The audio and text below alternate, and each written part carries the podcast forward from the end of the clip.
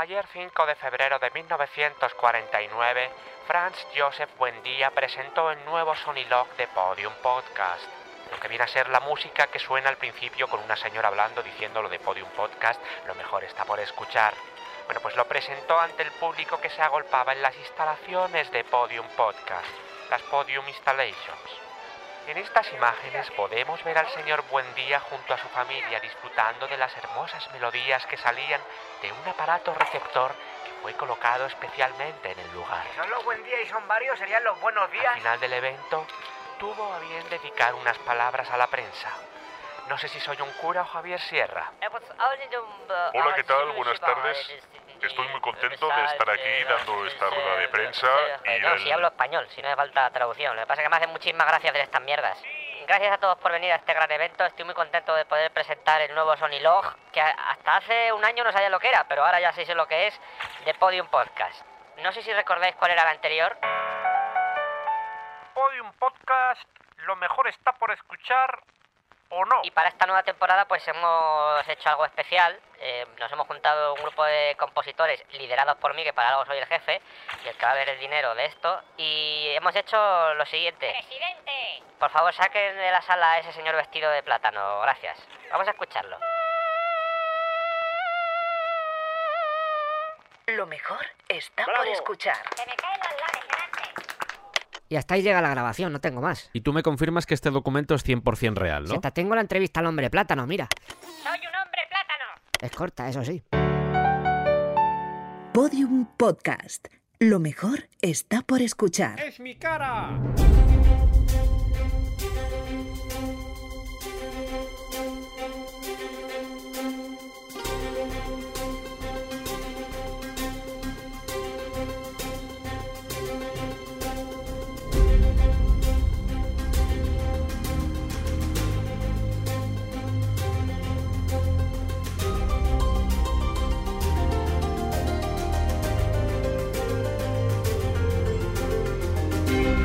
Bienvenidos al descampado.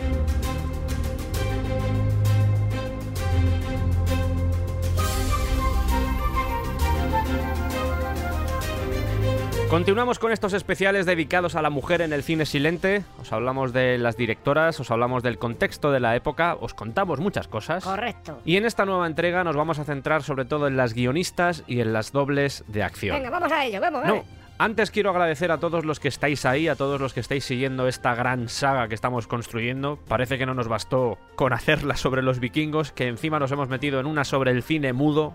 Y esto se está empezando a ir de las manos, pero cómo lo estoy disfrutando y espero que vosotros también lo estéis disfrutando. Y tengo una sensación de responsabilidad encima porque siento que, además de que tengo que contar estas historias, que es una cosa que ya os he mencionado alguna vez, es importante que lo haga bien. Que os narre las vidas de toda esta gente, gente desconocida, gente cuyos nombres se han perdido en las arenas del tiempo. Gente de la que prácticamente ya nadie se acuerda, pero que merece ser recordada. Podéis imaginarme con legajos polvorientos repartidos por la mesa, con biografías olvidadas en las que aparecen rostros de hombres y mujeres que pusieron toda su alma en construir una industria maravillosa. Y sobre todo como un presentador que se está flipando un poco con este prefacio que está haciendo. Pero vamos mucho, ¿eh? Me he dado cuenta hasta yo. Ha empezado a tope, ¿eh? Dejando de lado este dislate y el paroxismo que a veces me invade, ¿Cómo? espero de corazón que este gran lienzo que estamos pintando entre todos, pincelada a pincelada, estos retazos de la historia ignota del cine silente, porque es muy ignota, Ignotísima. os acerque de algún modo esta época que por lo general suele provocar bastante rechazo. Si cuando haya acabado esto os he animado a que veáis películas de estos años, yo ya seré un hombre feliz. Y todos los que hacemos el descampado estaremos muy contentos por haber logrado tamaño éxito. Esto ya lo había dicho en otro programa, ¿no? Sí, pero siempre hay gente nueva. Vale, vale, vale. ¿Y dónde nos quedamos en el anterior episodio? En la escuela de Brighton. No. Vaya. Recordad que finalizamos el anterior episodio hablando de Lois Weber, de su vida, y una de las cosas que mencioné fue esa red que paso a paso fue tejiendo compuesta por mujeres. ¿Y qué mejor forma de empezar este capítulo que hablando precisamente de cómo se construyó esa red. Comienza nuestro viaje. Hoy está a tope, ¿eh? madre mía. Es que me gusta el tema. Somos el Ku Klux Klan, somos sacos de mierda. ¿Y esto? Por si se había olvidado. Vale, vale.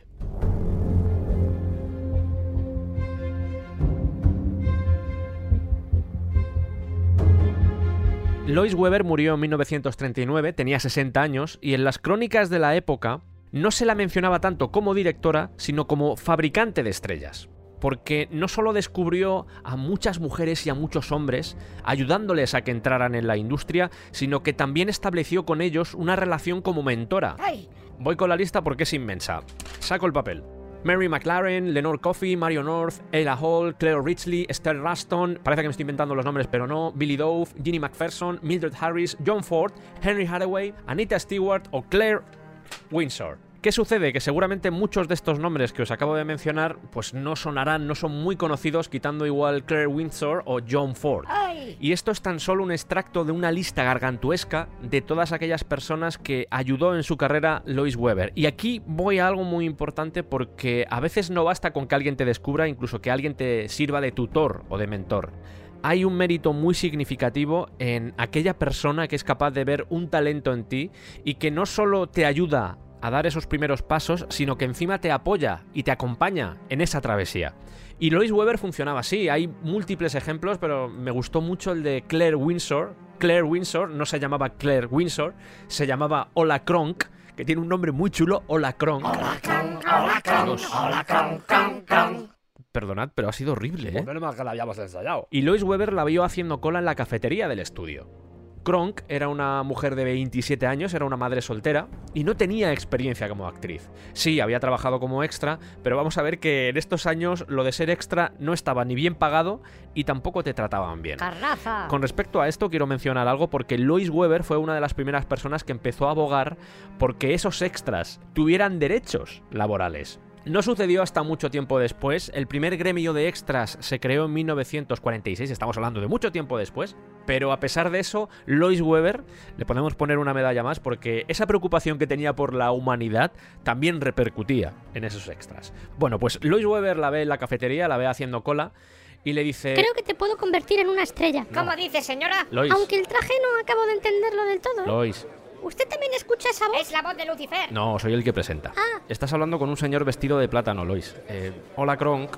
Es la chica de detrás. Hola, ¿qué tal? Ah, perdón. Creo que te puedo convertir en una estrella. Otra vez he vuelto a fracasar, maldita sea. Vamos a trabajar juntas y lo primero que quiero hacer es cambiarte el nombre. Tú ya no te vas a llamar Hola Kronk.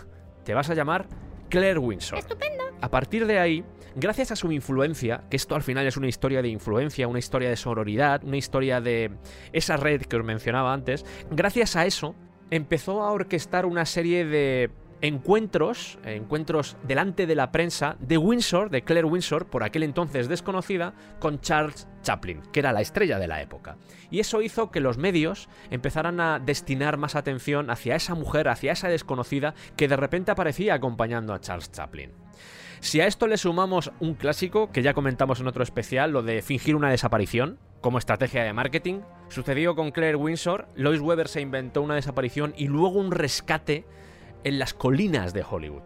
A los 18 meses de aquel primer encuentro en aquella cafetería de ese estudio, habían hecho ya cinco películas juntas y en 1922 esa metamorfosis de extra a estrella del cine se había completado. Se solía comentar que cuando una mujer captaba el interés de Lois Weber, y creo que esto también funcionaba con los hombres, no les preguntaba, ¿eres actriz? sino que les decía directamente, ¿estás buscando trabajo? Y esto define tanto una forma de ver la vida, una forma de ver al resto de seres humanos, que si ya queríamos a Lois Weber, a pesar de las temáticas que a veces abordaba, que era un poco en plan, Lois, por favor, necesitas un abrazo. Este año he hecho cuatro películas. Sí. La primera se llama Muerte y Destrucción, la segunda Muerte y Destrucción 2, la Mm. tercera Muerte y Destrucción 3 Sí. y la cuarta se llama Vamos a morir todos. Está bien, Lois. Claro. Pero yo creo que esto es una demostración más de que el corazón de Lois Weber era bastante puro. Y lo bonito es que generaba una especie de devoción en aquellos a los que ayudaba. Se la tenía en muy buena estima porque se la consideraba una jefa ejemplar.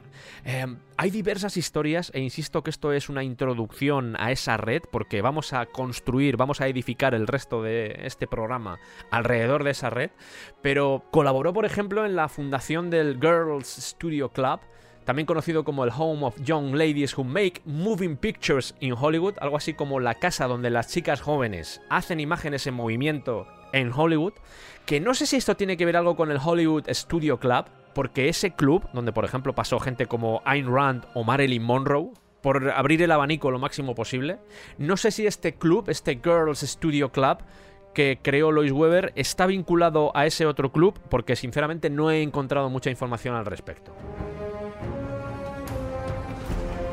En general se ve un intento de ayudar a todas esas mujeres, a todas esas chicas inocentes que llegaban muy jóvenes, atraídas por la llamada del cine y que en muchos casos se aprovechaban de ellas. Y ahí estaba Lois Weber intentando que eso no sucediera a través de tejer una red de contactos en la que todas estuvieran continuamente informadas de lo que estaba sucediendo en esa industria. Organizaba comidas, cenas en las que se reconocían todos los logros que estaban consiguiendo ese grupo de mujeres cuando tenía que comprar guiones, se los compraba a escritoras, a guionistas. Cuando tenía que adaptar, por ejemplo, alguna noticia de una revista o de un periódico, las periodistas solían ser mujeres también. Que quede claro que no solo ayudaba a mujeres, pero sobre todo se centró en las mujeres. ¿Por qué? Porque en ese momento eran las que más lo necesitaban y ella lo vio claro.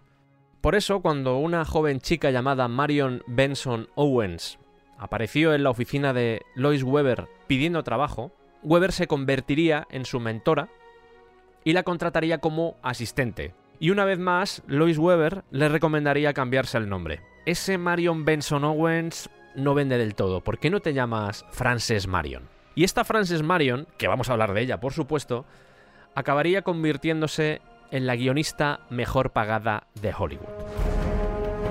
Pirata del Caribe, ¿o qué es esto? Pero que esto no os lleve a engaño porque no es que empezara ya ganando mucho dinero, sino que sus primeros pasos, sus primeros pasos en la industria del cine, fueron como asistente de Lois Weber, aprendiendo muchas cosas de ella, aprendiendo a ver cómo se hacía cine, cómo se escribía, incluso cómo se actuaba. Y desde el principio ella tuvo claro que parte de su éxito se lo debía precisamente a esa red que estaba creando Lois Weber. Pero ¿por qué no lo hacía también con hombres? ¿Por qué no había una red de hombres? Ale. Y tengo la suerte de que en aquella caja llena de grabaciones de Lois Weber había alguna de otras artistas de esta época. Y una de ellas era Frances Marion. Y quiero poner el siguiente audio porque deja clara la visión que tenía Marion sobre esa red. Rueda de prensa. Frances Marion, 1919. Señora Marion, en alguna entrevista usted ha hecho hincapié en la armoniosa unión que existe entre las féminas que pueblan la industria del cine. Sí, correcto. ¿Qué opina de las críticas que están surgiendo últimamente al respecto? Gracias por tu pregunta, Mike. Voy a ser muy clara. Puedo afirmar con total rotundidad que mi gran éxito se lo debo a mis compañeras. Contrariamente a lo que se suele alegar, ya sabes, eso de que las mujeres hacen todo lo posible para obstaculizar el progreso de las demás, en mi caso siempre ha sido una de mi propio sexo la que me ha ofrecido su ayuda cuando más la necesitaba. Es más, muchas me han apoyado de forma sincera siempre que me he visto en la encrucijada. Y aprovecha también para denunciar algo que sucedía en la época. Y es una pena porque hay demasiadas mujeres estos días diciendo que sus compañeras en posiciones importantes no ayudan a las de su propio sexo. Llevo años en este negocio y, y esa nunca ha sido mi experiencia. Podría citarte una lista interminable de ejemplos. Señora Marion, aquí por favor.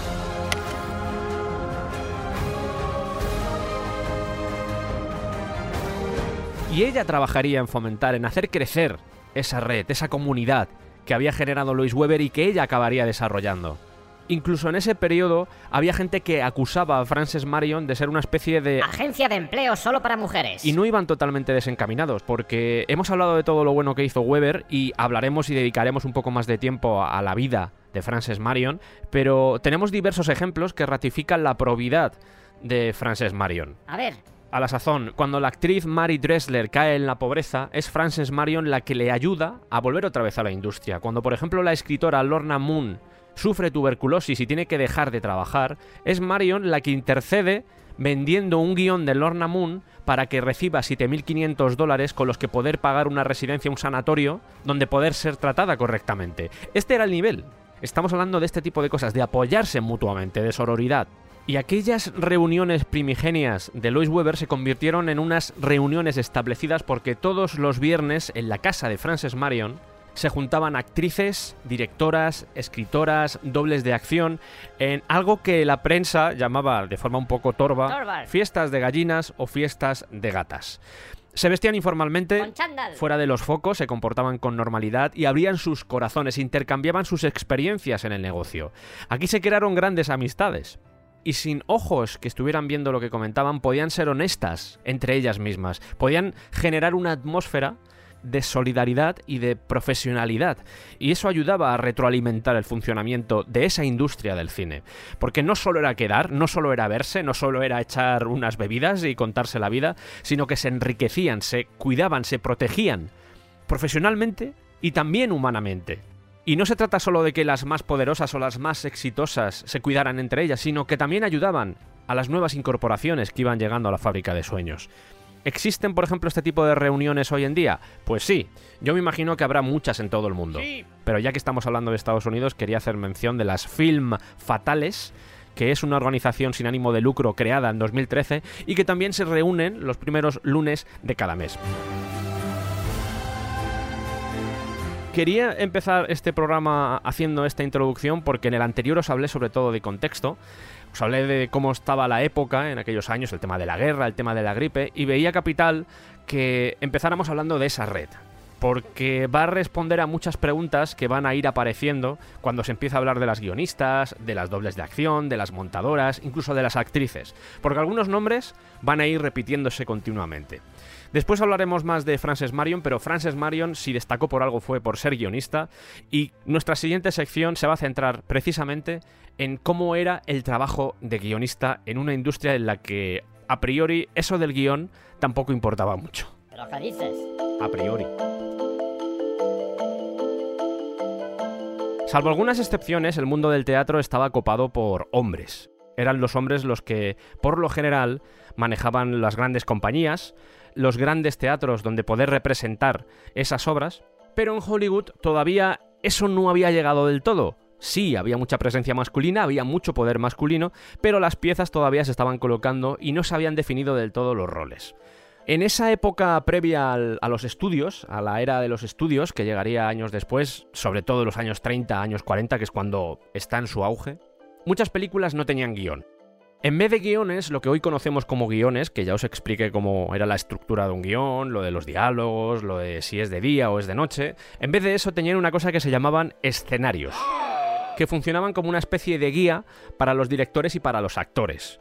Este término de escenario parece ser que viene de Méliès, de Georges Méliès, de Viaja a la Luna, porque ahí cita o menciona una cosa denominada Este momento da mucha vergüenza ajena, ¿eh? escenario cinematográfico Madre mía. una escena de picoteo de escenario cinematográfico.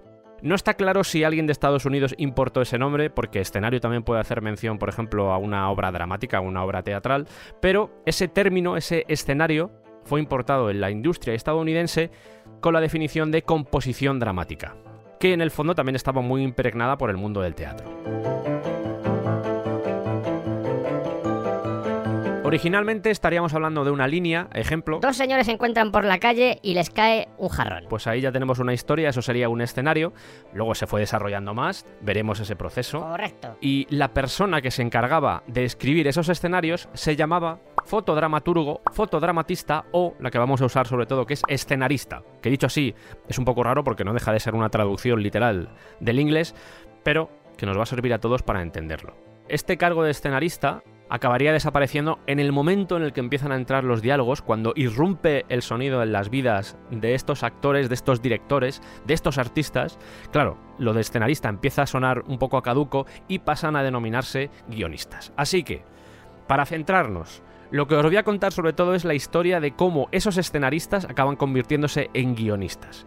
Y aunque me voy a centrar sobre todo en las mujeres, porque de eso va este programa, vamos a entender a través del viaje, a través del guion, vamos a entender cómo trabajaban esos guionistas. Da igual el sexo, ¿vale? Pero insisto, ya que estamos hablando de mujeres, y aunque os dimos ya algunos retazos de cómo iban llegando o cómo iban siendo contratadas en este cine silente, en este cine mudo, vamos a complementar esos datos que os di en el anterior episodio, evaluando o examinando los factores que explican por qué las guionistas o las escenaristas llegaron a Hollywood y se convirtieron además en exitosas.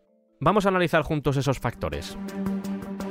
Música de analizar factores. Hay que entender que Hollywood, en la década de los 10, finales de la primera década del siglo XX, década de los 10, no era el monstruo, esa industria terrorífica, ese gran Nyarlathotep que lo domina todo, sino que aunque había o se estaba intentando implementar un monopolio, ya hemos hablado mucho de la MPPC, Pues poco se habla, ¿eh? Edison. Ya, ya, ya. Por lo general, estamos hablando de compañías de producción que eran pequeñas, incluso a veces familiares, que habían huido precisamente de esa presión de la MPPC. En esa costa este que estaba todavía surgiendo, en ese Hollywood que todavía se estaba conformando, había una falta de jerarquía. Y los beneficios tampoco eran exagerados. Eso hizo que hubiera sitio para que las mujeres, que estaban ya integrándose en otras industrias, no solo la del cine, sino en otras industrias, fueran bienvenidas, no solo como actrices, sino realizando cualquier tipo de trabajo. Es Frances Marion la que tiene una frase muy famosa que dice algo así como hice todo tipo de trabajos menos vaciar papeleras. Porque ese era el mundo del cine. Y en este ambiente, vamos a llamarlo relajado, la mujer podía definir algunos roles que todavía ni siquiera estaban del todo desarrollados y sobre todo usar ese medio nuevo que todavía no había captado el interés de las grandes empresas, de las grandes compañías o sin ir más lejos de la bolsa estadounidense para hacer que sus voces se escucharan a una gran escala. En 1910, y vamos ya con ese tipo de datos que creo que a, todos en el fondo nos gustan un poco, en 1910 el 40% de la clase trabajadora que iba al cine eran mujeres. Esto poco a poco fue aumentando en la década de los 10. Ya os dije que llegó un punto en el que eran, es una estimación un poco por encima, pero se maneja desde el 70 al 80% de público femenino. Cuando las productoras se dan cuenta de que ese público cada vez va más, que está aumentando a gran nivel, entre otras cosas porque esas mujeres empezaban a independizarse, al menos económicamente, también socialmente, se dan cuenta de que para atraer a más mujeres a esas salas, además de mejorarlas, que esto ya también lo hemos dicho, además de mejorar esas salas y que no olieran a meados y la gente no se quedara ahí a 10 letras, concomitar. Además de eso tenían que cambiar y tenían que hacer unas temáticas que se acercasen más a lo que ese target deseaba ver en la pantalla. Y es aquí cuando ponen sus ojos en ese mercado literario popular que tanto éxito tenía entre el público femenino. Las comedias románticas, los dramas románticos, los melodramas, básicamente todo aquello que a nivel de lectura, a nivel literario, había funcionado en el siglo anterior. Y dijeron, oye, si empezamos a adaptar historias que se han contado ya, que sabemos que han funcionado bien, pues lo típico, lo que se hace ahora... Este libro me ha gustado. Voy a hacer una adaptación al cine, pero que no se parezca nada al libro. Pero fuck. Voy a coger las partes que me gustan y las que no me voy a olvidar de ellas. Y mucho CGI, que sea todo muy serio, todo muy serio. pero- Y pero- que sea pero- oscuro, con gente muriendo y eso. Pero fuck, si es fake película y bonito. Así meto religión. ¿Y qué mejor que, si queremos contar estas historias a través de un prisma femenino, contratemos a guionistas que nos hagan historias que cumplimenten esa visión que están solicitando las mujeres?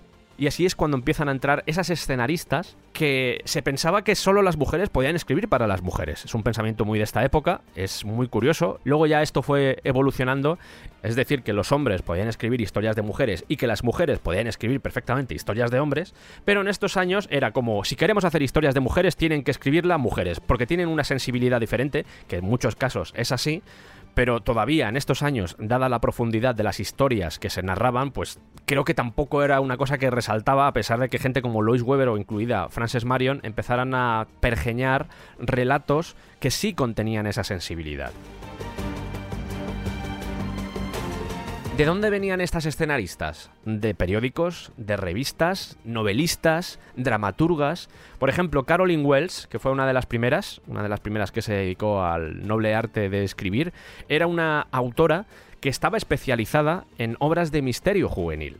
Hablamos en su día, si recordáis, aquella escena dramática en un yate en el que muere uno de los productores más importantes de este periodo silente, Inns. ¿Os acordáis de Inns? Pues en ese barco estaba la escritora Elinor Glynn, que es fichada por Famous Players Lasky en 1920. Hay más ejemplos. Jane Murphy. Jane Murphy adaptaba sus propias obras de teatro y escribía también escenarios originales. A partir de ahora voy a decir escenarios, seguramente en algún momento diga guiones, pero sobre todo son escenarios, aunque ya digo que va evolucionando. Y tenemos un ejemplo muy vistoso. La escritora Dorothy Parker estaba casada con un escritor que era Alan Campbell. Cuando Dorothy Parker llega a Hollywood con su marido para trabajar en Paramount, a ella le pagan cuatro veces más que a él. Y estamos hablando solo de escritoras, pero también había actrices que estaban cansadas de interpretar guiones que no les gustaban y decían, oye, a partir de ahora yo me voy a hacer los guiones, yo me voy a dirigir y yo me voy a hacer todo. Por ejemplo, Lois Weber, sin ir más lejos.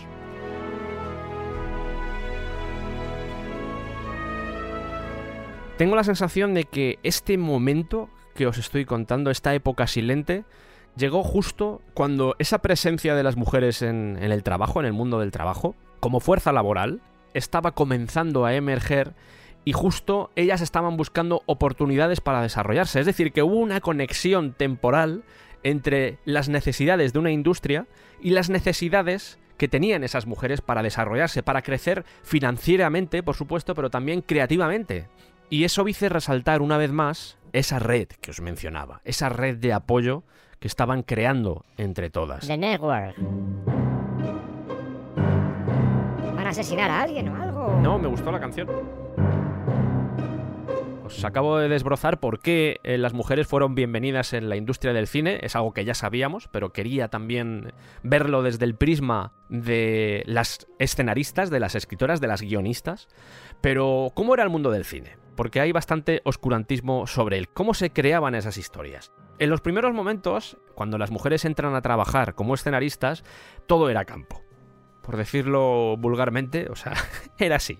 No había nada de lo que aprender porque no había guiones escritos. No se escribían los guiones. Eran ideas, era básicamente tú tenías una idea y la desarrollabas. La historia va de dos señores que van por la calle y de repente cae un jarrón, uno de ellos muere, el otro monta Mm. una empresa de fuet y al final pues acaba No, convirtiendo no, más en- corto, más corto, más corto. Cae un jarrón. Pero hay más donde rascar, porque antes de 1912, que es cuando ya parece que se empiezan a tomar las cosas un poco más en serio, ser escenarista consistía sobre todo en escribir ideas o conceptos que pudieran desarrollar después los equipos que fueran a filmar. Cae un jarrón. Incluso en ocasiones inventar títulos que fueran chulos. El jarrón del destino. Esto lo podían hacer trabajadores de la productora o del estudio, porque aquí todo el mundo hacía de todo, e igual yo era un cámara y decía, oye, se me ha ocurrido una historia de un señor vestido de plátano que se dedica a correr por la calle. Por fin me dan un papel. No, pero no, pero lo decía, era un ejemplo simplemente. Vaya. Pero había otra modalidad que es la que me interesa. Y esto os va a encantar, porque se hacía a través o de anuncios que aparecían en las revistas o de concursos. Esas mujeres que de repente compraban esas revistas veían el anuncio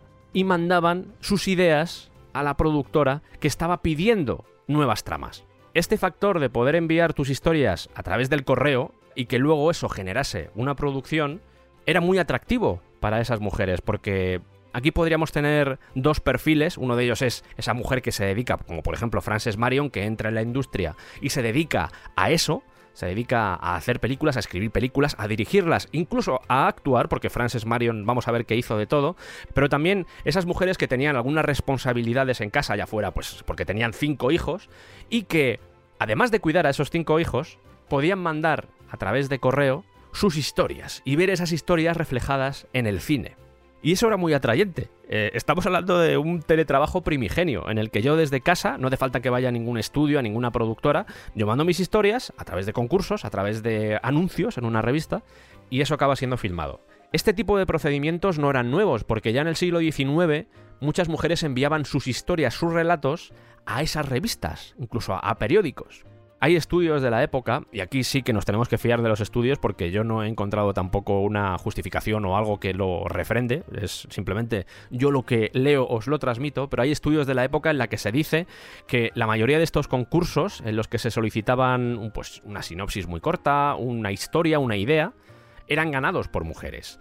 Es más, hay gente como Anita Loos o Anita Luz, decidlo como más os guste. Cae un jarrón. Entró en el negocio cuando era casi una adolescente porque empezó a mandar historias desde casa. Esto llamó la atención de D.W. Griffith, que algún día hablaremos de él porque es uno de esos directores clave para entender, sobre todo esta década y sobre todo para entender el cine, porque fue uno de los que empezó a dar sentido al lenguaje cinematográfico.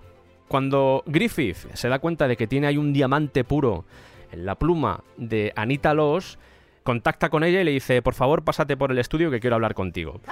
Anita Loos, que como digo era muy jovencita, va con su madre y cuando se encuentra con Griffith, Griffith piensa que la que ha estado mandando las historias es la madre. y no era así. Voy de nuevo con datos, para entender cuán prolíficas eran las mujeres en estos años. Se piensa que la mitad de los 25.000 guiones o escenarios que se registraron entre 1911 y 1929 fueron escritos por mujeres. Y digo lo de 1911 porque hasta ese momento no existía un registro de copyright en lo que a historias se refiere.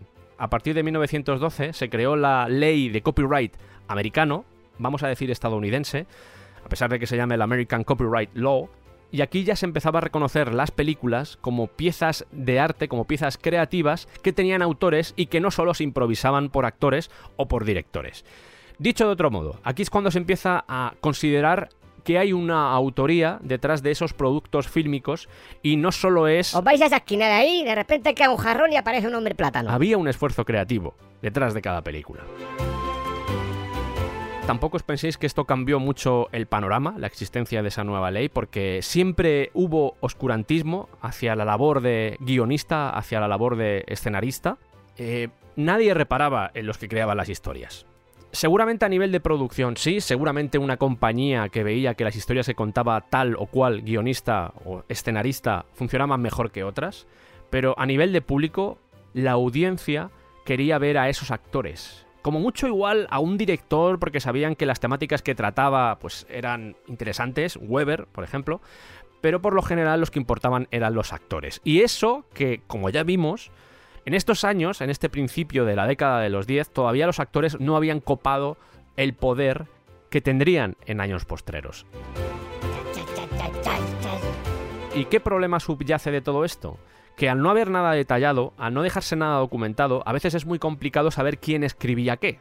Así que muchas de las estadísticas que os voy a revelar son estimaciones, en el mejor de los casos, porque sin ir más lejos, los directores y los productores a veces se apropiaban de las historias que generaba una tercera persona. Y eso ha quedado así para la historia.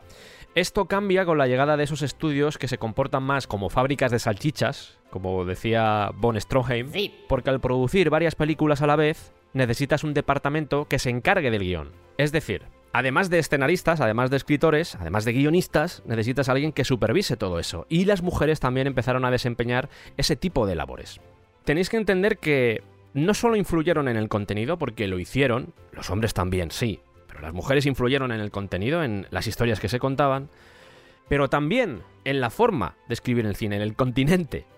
Hay mucha información en revistas de fans, en publicaciones, en memorias, en biografías y sobre todo en manuales y artículos de mujeres que escribían o intentaban revelar al mundo cómo se podía escribir para cine, cómo se hacía un guion.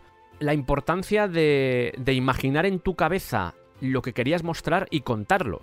Porque como os he dicho, en primera instancia era una línea, pero a medida que la industria fue evolucionando, esa línea se convirtió en algo más desarrollado y los guionistas podían dar más detalles de lo que se tenía que mostrar en la pantalla. Aunque luego los directores o los productores hicieran lo que les daba la gana, la labor estaba ahí. Y hay detalles como por ejemplo el de Frances Taylor Patterson, que en 1917 empezó a dar clases de guion en la universidad. Y esto es muy significativo, porque podríamos unirla a ese gran listado de, autoras como Hugh Mathis, como Bess Meredith, como Frances Marion, como Macpherson, que ya hemos hablado, como Anita Loos, como Sonia Levien que entre ellas, a pesar de que algunas no se llevasen bien con las otras, porque Anita Loos era como... no le gustaba mucho lo que quería hacer Lois Weber o lo que estaba intentando hacer Frances Marion con esa comunidad, jugaba en otra liga, pero entre todas estas mujeres y muchas más que no estoy citando por temas de espacio y temas de tiempo, porque si no me va a pasar como con esa primera lista que ya he indicado de Lois Weber, de toda la gente que descubrió y apoyó Lois Weber, pero entre todas estas mujeres consiguieron establecer una serie de reglas en el guion para que todas las generaciones que vinieran después entendieran que no se pueden hacer las cosas de cualquier manera, sino que existen una serie de pautas en las que poder fijarse, y esa distancia, ese hueco que hay entre guion y pantalla, se estrechara más. Es por este motivo por el que se empiezan a incluir algunos detalles de negocio. Ya dejamos de lado el tema más creativo, porque se empiezan a introducir conceptos de producción que dan lugar al guion de rodaje o al guion de continuidad. Por eso tuvieron que crear un nuevo puesto en esa jerarquía de la industria del cine, que eran las Script Girls. Y como esto es parte del... Sí, bueno, eso.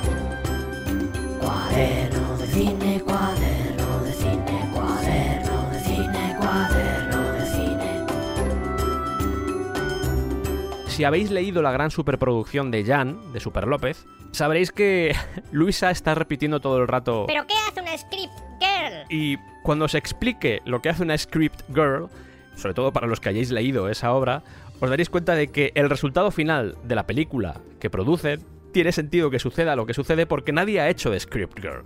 Y va a reflejar en el fondo la importancia que tiene la labor de este oficio que a veces se considera secundario, pero que tiene más importancia de lo que a priori puede parecer, ya que por lo general no es tan vistoso como puede ser, por ejemplo, los actores, los directores, los guionistas o los El montadores. director de fotografía. Script Girl en español sería lo que llamamos el continuista, aunque también se utiliza script, ni siquiera girl porque primeramente se las denominaba así porque las encargadas de tomar notas de lo que estaba sucediendo en un rodaje eran mujeres, pero a medida que fueron entrando más hombres, ese girl se quitó. Es más, cuando llegaron los años 50, lo de girl había desaparecido y solo se conocía como script, como encargado de continuidad o como lectora de guiones. Vamos a ver que todo eso lo hacen las script girls. De momento voy a decir los script girls, aunque bueno, creo que es más correcto decir continuista, así que venga.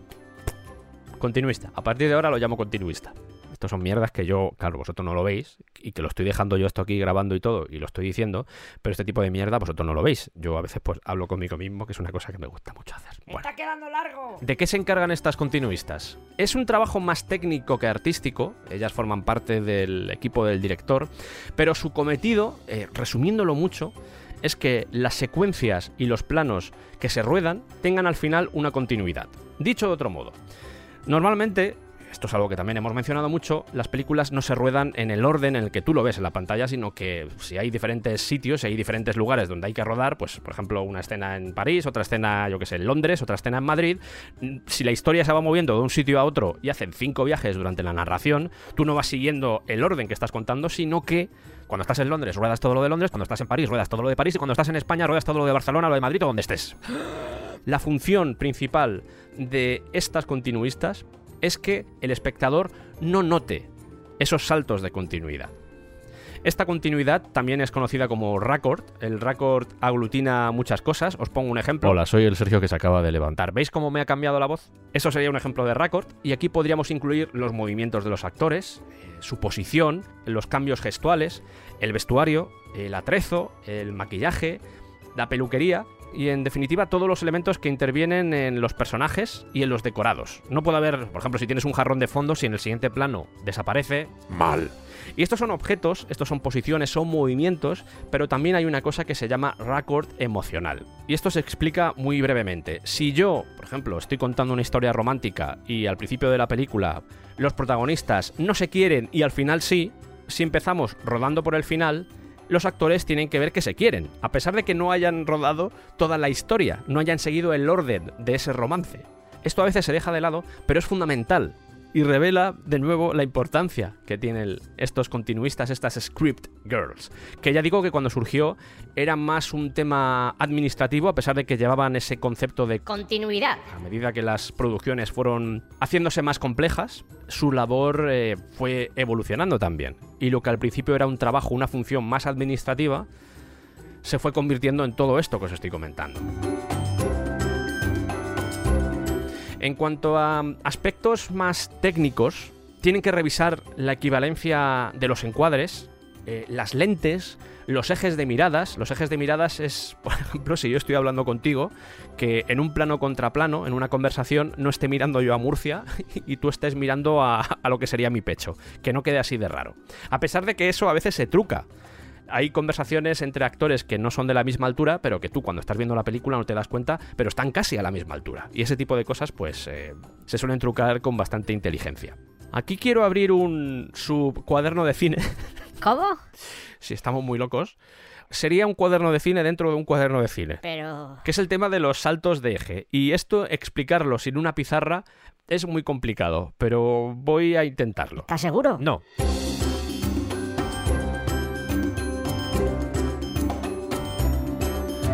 Cuaderno de cine, su cuaderno de cine, su cuaderno de cine, su cuaderno de cine. Vale, y ahora metemos una música más tranquila porque lo que voy a contar va a ser complicado, así que total atención, por favor.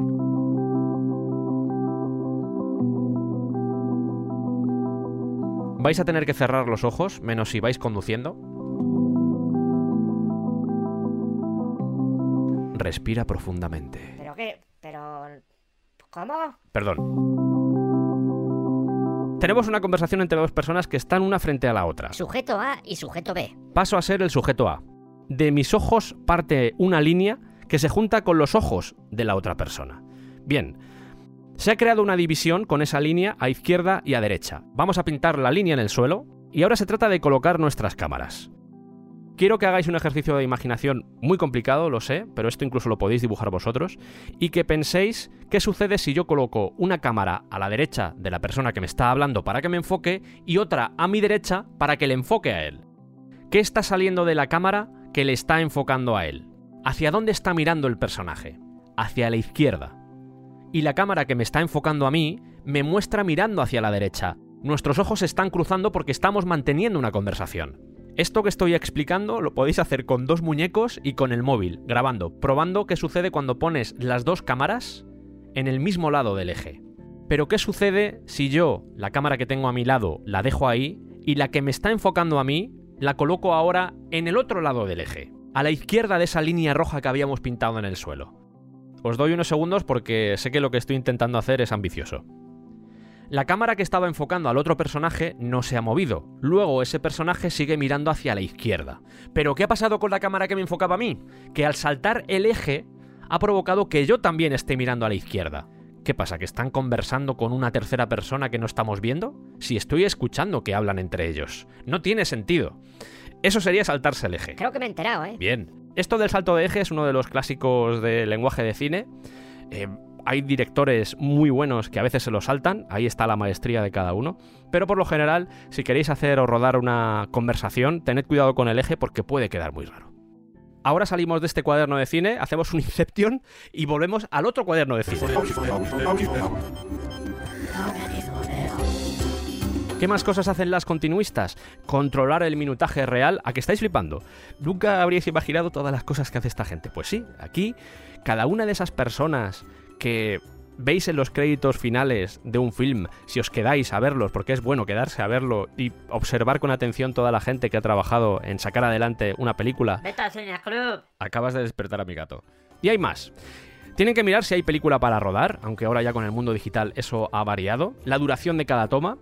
En general, trabaja en pos de hacer la vida más fácil a los montadores, diciendo cuáles son las tomas que ha elegido el director para positivar. Eso se registra en el parte de montaje, pero también a los guionistas, porque ellas, las continuistas, se tienen que encargar de tener la versión más actualizada del guion de rodaje. Por este motivo, precisamente, tienen que trabajar mano a mano con el director, el director de la película y el director de fotografía, porque al final esto se trata de una comunión, estamos hablando de la red creada por Lois Weber, pero la red que tiene que tejerse en una producción es exactamente lo mismo. Aquí todo el mundo trabaja en pos de la película. Luego también están todas las funciones que hacen en preproducción, porque hasta ahora os he hablado sobre todo de producción, pero tienen que hacer una cantidad de reportes tremenda para los diferentes equipos, pues reflejando cuando hay una escena de día, cuando hay una escena de noche, justamente para que se pueda establecer un plan de rodaje que tenga sentido. Eh, dicho de otra manera, por resumirlo, eh, se puede decir que casi trabaja con todos los departamentos de producción. Tened muy presente que tanto los directores como los directores de fotografía o las segundas unidades tienen ayudantes, pero la script tiene que lograr la continuidad entre los diferentes elementos. Esa es la función principal.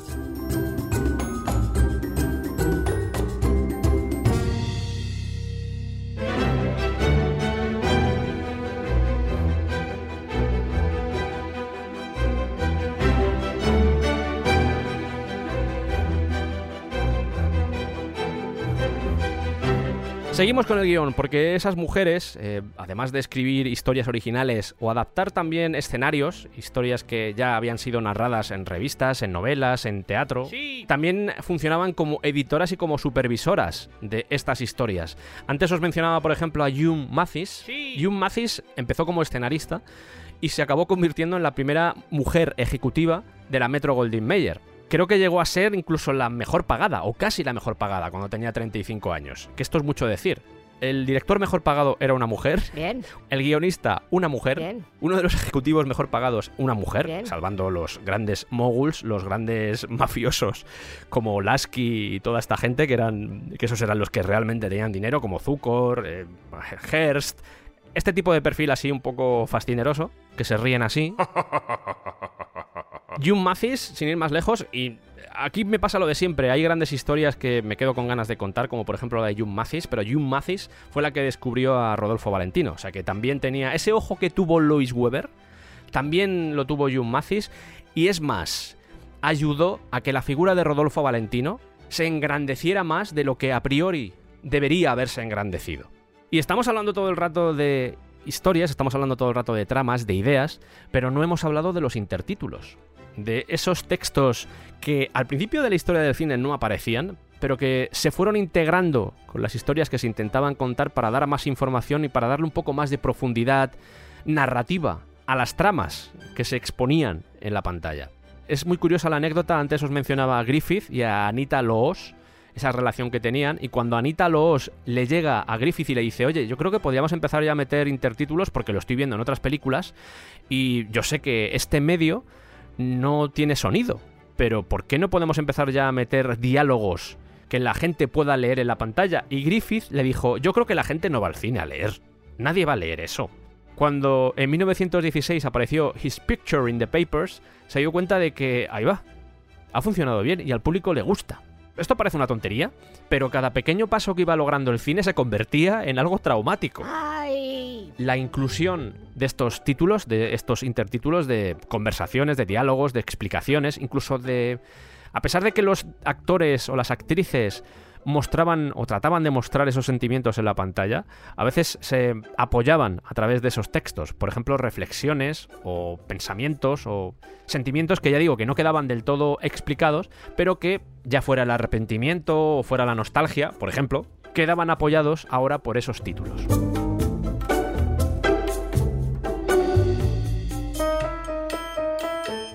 Claro, yo os estoy contando todo lo bueno, todo lo creativo, toda esa revolución artística que giró alrededor del mundo del guion. Y ya os digo que ha sido muy complicado, porque mi idea era profundizar aún más, pero no hay tanto material. Hay poco material en lo que a guion se refiere, más allá de las biografías que puedes encontrar, por ejemplo, de Frances Marion, de Anita Loos, que Anita Loos, por cierto, no lo he dicho, pero es la autora de Los caballeros las prefieren rubias, eh, que luego se haría una película. Howard Hawks. Eso mismo. Y ya digo que más allá de esas biografías es complicado escarbar más historias sobre estos años. Además de esto, que sería la parte más formal, también os quiero contar los problemas que tuvieron. Aunque dedicaremos un capítulo final a todo lo que son los problemas que padecieron, muchas de estas mujeres estaban mal pagadas, sufrían acoso sexual, a veces los directores o los que estaban por encima jerárquicamente les robaban las ideas, que esto seguramente le pasaba a todos los guionistas, porque el mundo funcionaba así. Y además a veces tenían que confiar en la benevolencia de los jefes de los estudios, que eran a la sazón los que mandaban. Frances Marion llegó a decir en una entrevista en 1970 que incluso los compañeros masculinos las miraban con sospecha, porque se quejaban de esa tiranía de la mujer guionista, porque había demasiadas mujeres guionistas. Este tipo de comportamientos de mierda siempre han estado ahí. Y os digo más, no solo en los hombres, sino también en las mujeres, porque gente como Anita Loos las fuentes revelan que no era muy partidaria de trabajar con mujeres, no confiaba mucho en ellas. Esa hilazón, esa red, no era apoyada por todas. Eh, tenemos, por ejemplo, a Jenny McPherson, que por el mero hecho de trabajar junto a Cecil B. DeMille se le preguntó a una compañera suya, a Beula Murray Dix, y dijo: Nunca he pensado en Jenny McPherson como una escritora. Yo creo que es una gran colaboradora detrás de un hombre excepcional. Tienes una voz muy desagradable. Pues porque no has probado mis croquetas. Y hay más casos. Eh, antes estábamos hablando de la historia del yate, el asesinato en el yate de, de Thomas Ince. Y una de las mujeres que estaba ahí, que también se dedicó al cine, Lowella Parsons, escribió lo siguiente. Si eres mujer, averigua el nombre de un hombre que pueda mantener tu destino en sus manos. Es la misma voz desagradable de antes, ¿no? Sí, no hay presupuesto para meter más voces. Con este tipo de cosas quiero decir que siempre ha habido de todo. Las opiniones de mierda no entienden ni de género, ni de sexo, ni de nada. Pero al menos se creó esa red. Y creo que eso es con lo que nos tenemos que quedar. Que había un apoyo mutuo, que había una correspondencia y sobre todo que a alguien se le ocurrió que en un momento de debilidad social, en ese caleidoscopio social que era el principio de siglo, ¿Qué mejor forma de crecer, qué mejor forma de evolucionar dentro de cualquier industria que mantenerse unidas? Y yo creo que ese es el mensaje que tenemos que sacar de todo esto. Luego ya sabéis que llegó el cine sonoro y aquí es cuando empiezan a caer la mayoría de las guionistas, excepto las más importantes, las más notorias, que esas más o menos se mantuvieron en sus puestos, más o menos, pero si nos vamos a 1938, si avanzamos en el tiempo, Lenore Coffey, que por cierto fue una de las que también participó en esa creación de los intertítulos, una de las primeras mujeres que también empezó a escribir intertítulos en las películas, bueno, pues en 1938 era la única guionista mujer, aquí ya sí guionista, guionista porque escribía diálogos en 1938, para Warner Bros. Era la única que había. Fue una especie de... Y ya digo que aunque lo examinaremos, y me da la sensación de que cuando lleguemos a ese momento de decir qué provocó la salida de tanta mujer de la industria del cine, ya lo habré dicho tantas veces que no voy a tener que explicar nada. me está dando esa sensación, pero intentaré dejarme alguna cosilla ahí para comentar. Pero hay un momento donde sí, habéis estado jugando ahí con vuestras cosas, habéis contado vuestras historias, mujeres, perfecto todo, pero ahora dejad paso a los profesionales, porque esto ya se ha convertido, el cine se ha convertido en algo serio y ya aquí tenemos que entrar nosotros porque aquí ya hay dinerico y ya no nos interesa que estéis por aquí. Y es una pena porque, y esto lo he dicho varias veces ya, pero al final el cine, el lenguaje de cine, y ya que estamos hablando de guion, el lenguaje del guion, se crea a partir de la comunión entre hombres y mujeres, pero a veces, que es lo que a mí me jode, se deja de lado el papel y la importancia vital que tuvieron esas mujeres en generar ese lenguaje cinematográfico. Muy bien.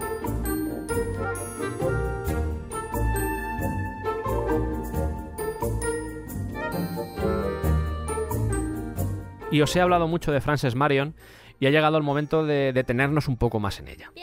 De demostrar que esa probidad característica de su biografía iba más allá de lo que os he contado. Así que los próximos minutos nos vamos a sumergir en la historia de la guionista que ayudó a definir la voz de Hollywood.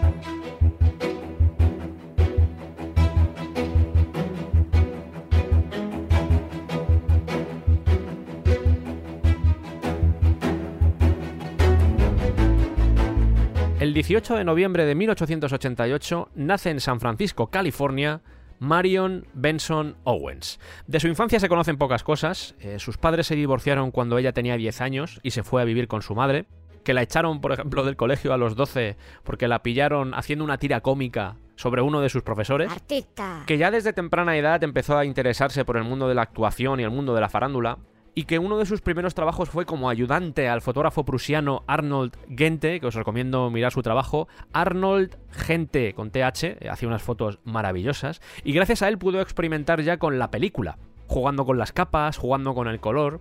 Después trabajó para la Western Pacific Railroads como artista comercial. Vemos que no solo escribía bien, porque después estuvo trabajando como reportera en un periódico de San Francisco, sino que también destacaba en el dibujo. Es más, cuando se muda a Los Ángeles, empieza a encargarse de los carteles, los pósters, las marquesinas de un teatro y ahí aprende cómo funciona el marketing. La importancia de saber vender tu historia. Era una mujer atractiva, era una mujer muy femenina, al menos se la define así. Encontré una entrevista de una compañera suya que la definía como... Tremendamente femenina. Me ha asustado un poco. Me ¿eh? da igual. Y aunque empezó a actuar delante de las cámaras, pronto entendió que en su verdadera vida, hacia donde tenía que destinar su arte, no era a ser actriz, sino a toda esa gente que estaba detrás viendo y captando esa realidad a través de la cámara. En verano de 1914 es contratada por Lois Weber como asistente, como actriz, como de todo, como... eh, ¿Sabes hacer croque- croquetas? ¿Cómo? Que si sabes hacer croquetas. o como ayudante a la hora de escribir las historias.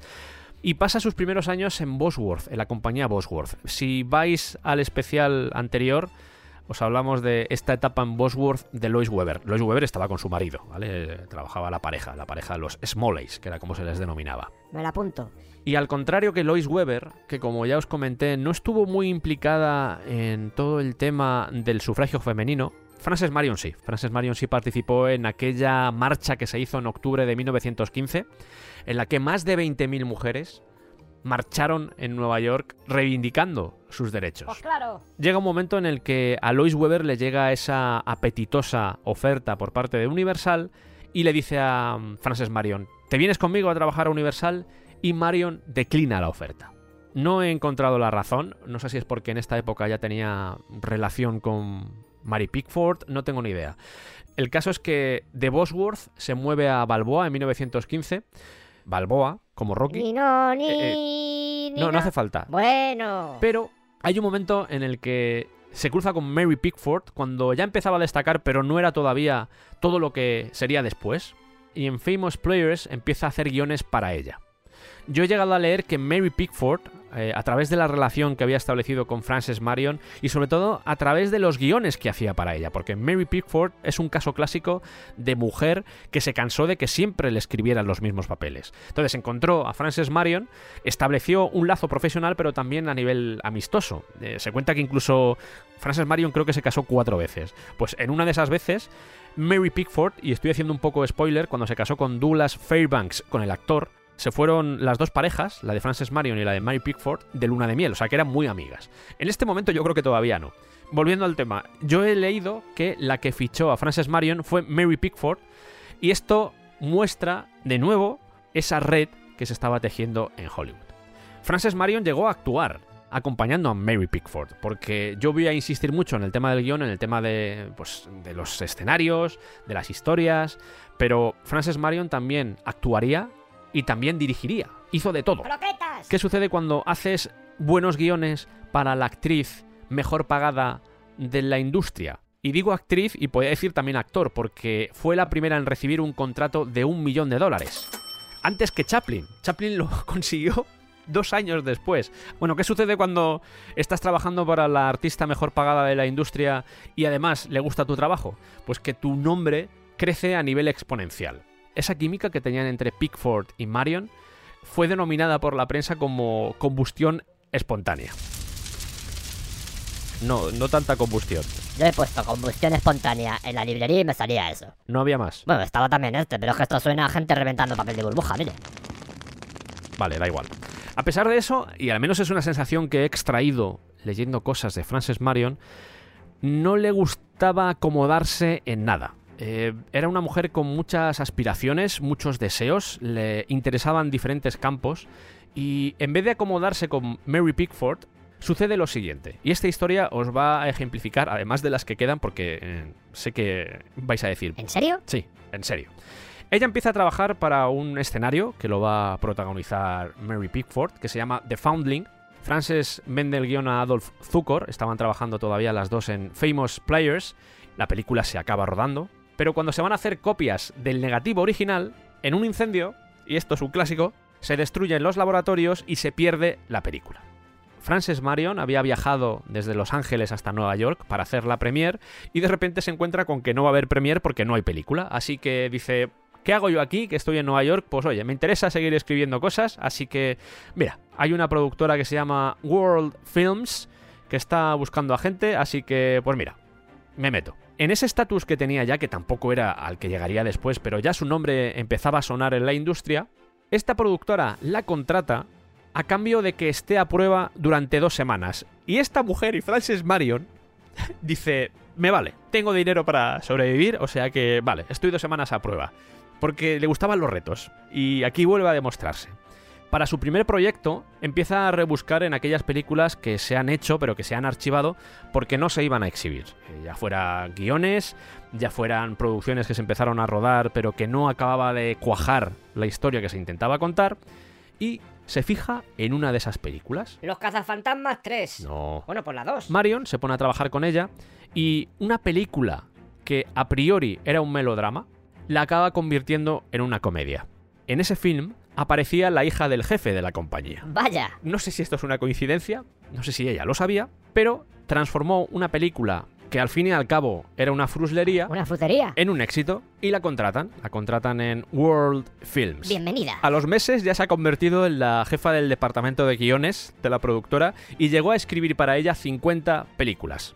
Abandona ese puesto en 1917 Hasta otra. porque al mismo tiempo que estaba trabajando para esta productora también lo hace para Mary Pickford. De hecho, había escrito un exitazo brutal que se llama The Poor Little Rich Girl, la pobre chiquita rica con Famous Players Lasky. Y es gracias a ese éxito y posiblemente a que Pickford exigió que vale ya, no me apetece que esté por ahí por Nueva York trabajando con New World, sino que la quiero a mi lado, que esté escribiendo guiones para mí. Le ofrecen un contrato anual de 50.000 dólares, con una cláusula muy definida. A partir de ahora, Frances Marion va a ser la guionista exclusiva de Mary Pickford. Y es aquí cuando se empieza a convertir en esa guionista mejor pagada de toda la industria, de todo el negocio del cine. Voy a beber un poco de agua y os voy a dejar con una frase de Frances Marion que me gusta mucho. Frase chula de Frances Marion mientras Sergio bebe agua. 1914. Los personajes que habitan en la mente de un escritor no se diferencian mucho de los prisioneros. Siempre están intentando hallar la salida.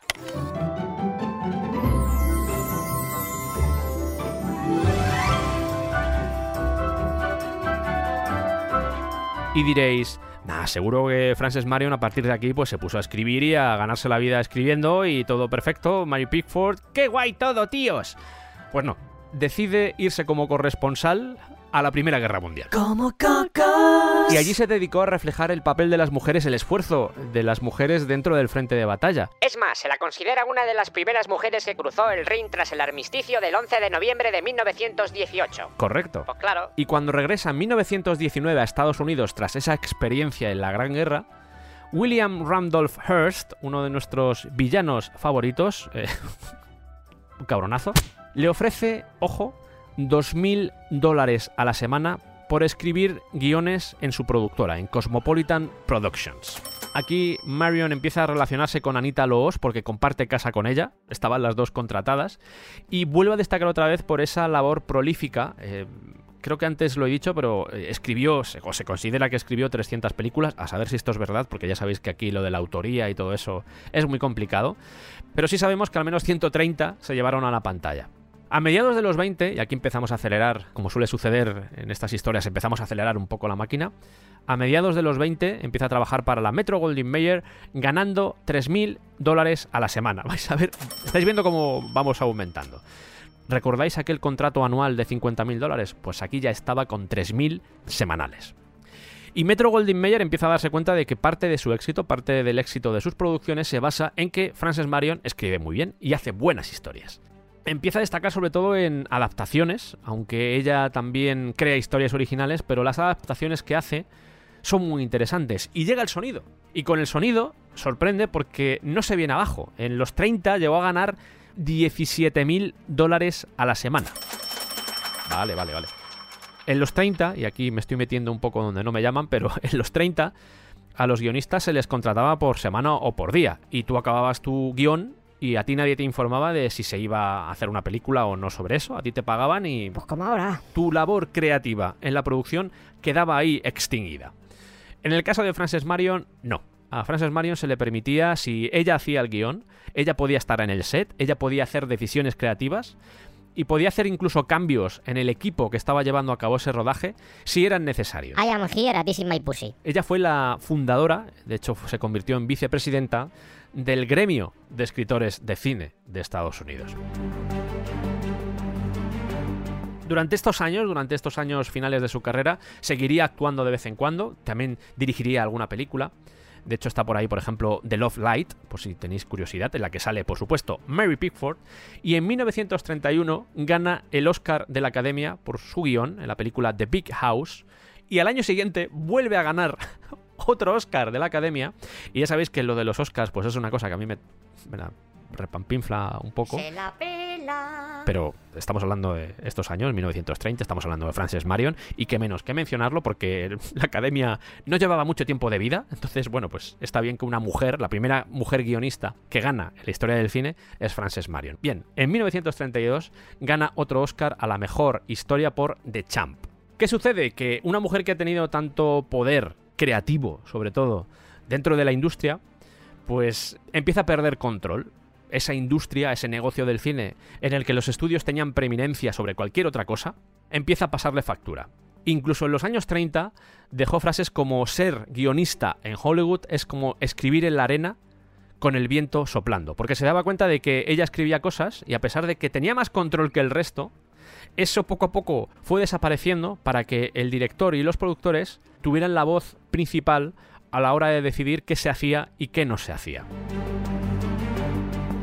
En 1937, por cierto, aparece su libro How to Write and Sell Film Stories. Hay muchos libros de guionistas, no solo de ella, hay un montón de manuales de Ellen Fry Barker, de Catherine Carr, con títulos como por ejemplo cómo escribir photoplays, cómo escribir para imágenes en movimiento, cómo la necesidad y el valor de la temática de las photoplays. En serio, podéis bucear un poco, aunque yo me imagino que muchas de estas obras no se conservan, pero dejaron un montón de material animando a esas escritoras noveles a que se arriesgaran a entrar en el cine. Frances Marion se mantendría bajo contrato en la Metro Goldwyn Mayer, pero llega un punto en el que ella ya tiene suficiente dinero, se da cuenta de que puede ser independiente perfectamente, y en 1946 deja Hollywood, deja el cine para dedicarse a hacer obras de teatro y novelas. Tiene una biografía, por si tenéis interés en su vida, que se llama, y creo que no está traducida al español, creo, y donde seguramente encontraréis mejor explicadas las cosas que yo os he contado. Off with Their Heads, a Serio Comic Tale of Hollywood la editó en 1972, en la que da más detalles sobre todas estas cosas que os he estado contando, sobre sus experiencias en el mundo del cine. Y un año después, en 1973, acaba falleciendo en Los Ángeles por un aneurisma. Pero la historia de Frances Marion no termina aquí.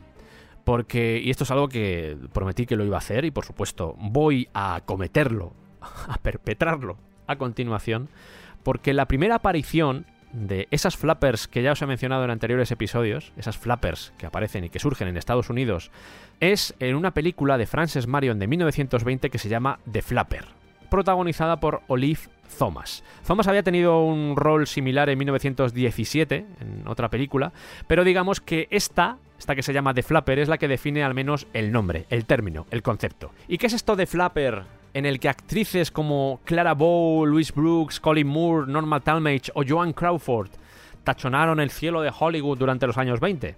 Pues eso es lo que os voy a contar a continuación. Vamos a ver en qué consiste esto de las flappers, porque ya definí más o menos eh, someramente en lo que consistían estas flappers, pero ha llegado el momento de meternos un poco más, porque en el anterior episodio me centré mucho en los años 10, en la década de los 10, y en este episodio que estás escuchando aquí, y que espero que hasta este momento te esté interesando, vamos a definir un poco más qué era esto de las flappers, porque al mismo tiempo vamos a dar un poco más de profundidad a cómo sentían y cómo pensaban las mujeres de la década de los 20.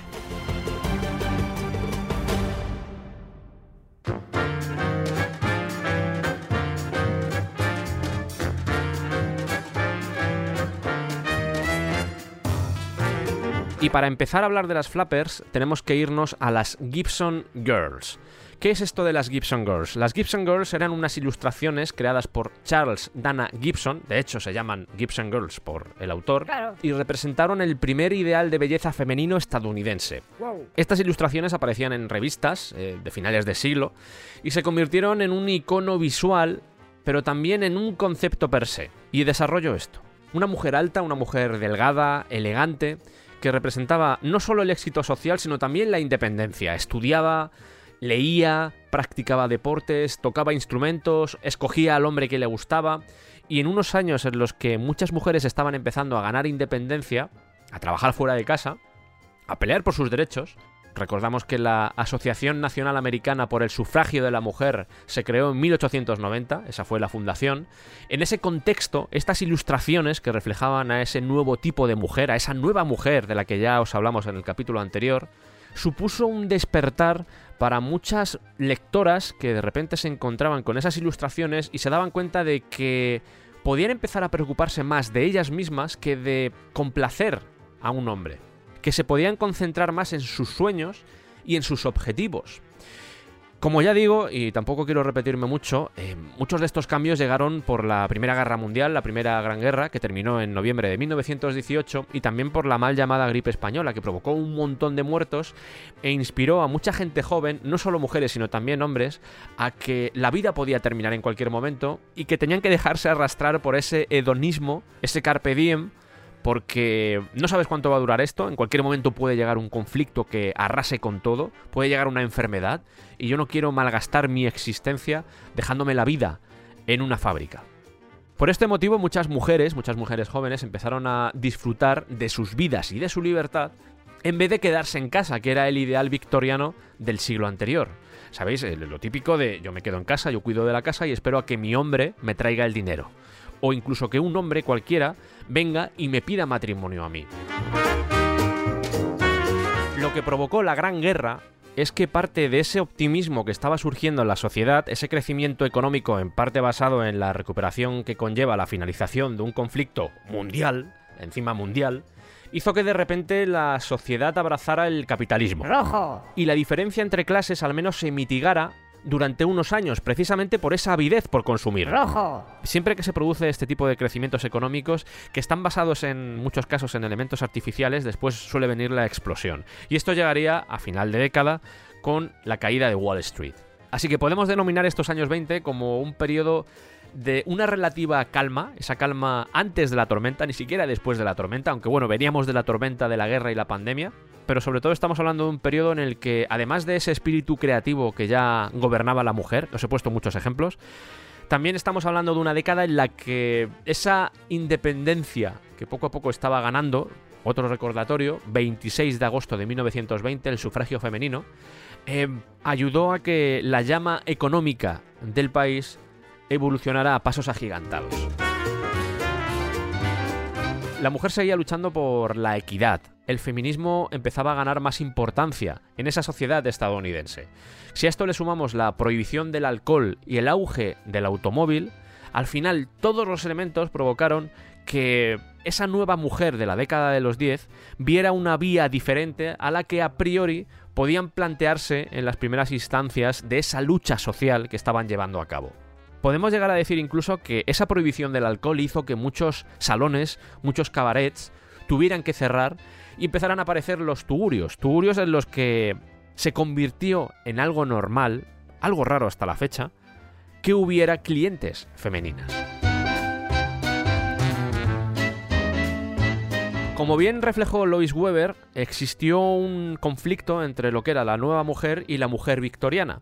Pero aquí tenemos un añadido más, porque la Flapper sería como la nueva mujer 2.0, en el sentido de que esa independencia y esa libertad sexual hacía que muchos de los elementos que estaban defendiendo, por ejemplo, las sufragistas, que pertenecían casi a otra generación, entraran en tensión con esa visión tan hedonista de las flappers. De vive al máximo, aprovecha todo, bebe, fuma, vive la vida, mantén relaciones sexuales con quien quieras. Come tortilla con cebolla. No, ahí te has pasado, ahí te has pasado. Y claro, esto choca de forma furibunda con esa visión más religiosa, esa visión más victoriana, como os decía, más decimonónica, que podía tener la generación anterior. Y vemos aquí a dos generaciones que sí, que ya se habían enfrentado en el pasado, pero que con la introducción de estos nuevos roles, para esos ojos tradicionales, las flappers podrían llegar a considerarse como prostitutas. ¿Cómo?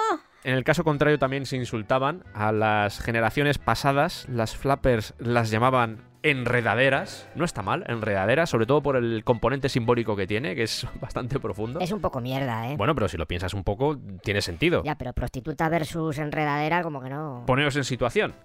Yo, que me estoy entregando a mi marido, o ni siquiera eso, yo que estoy empezando a trabajar en empresas, estoy viendo cómo hay mujeres que están viviendo la vida demasiado alocadamente. La típica lucha, el típico conflicto de generaciones que todos estamos viviendo, lo de madre mía cómo son los jóvenes de ahora, sin darnos cuenta de que nuestros mayores pensaban lo mismo de nosotros, que es un clásico que siempre ha pasado e incluso en estas décadas tan tempranas del siglo pasado también sucedía lo mismo. Lo que viene a ser el pollus viejunus. ¿Cuál era el comportamiento que chocaba tanto a esa mentalidad tan acendrada que podían tener, por ejemplo, las mujeres más conservadoras? En primer lugar, que las flappers eran mujeres independientes que iban a los clubs nocturnos de jazz. Sin ir más lejos, los clásicos que había en Harlem. Se las veía como animales peligrosos cargados de erotismo que bailaban provocativamente. Aquí es cuando se empiezan a cultivar estilos como el charleston, que al contrario de lo que había sucedido hasta ese momento, tomaban la iniciativa a la hora de establecer relaciones con hombres, se acercaban a hombres. Y aquí llega un debate que ya que el tema de las flappers podría dar incluso para un programa solo, voy a pasar un poco por encima porque aquí se juntan muchas versiones y depende de quién cuente esa versión, todo varía, que está todo muy polarizado.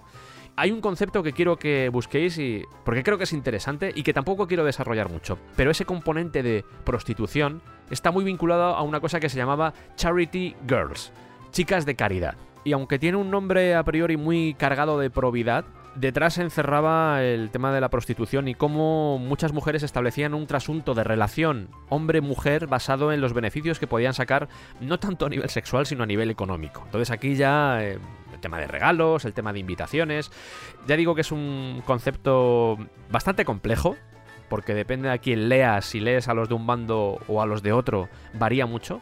Pero os animo a que busquéis más información sobre ello porque yo estuve leyendo y sacar algo en claro es, es complicado.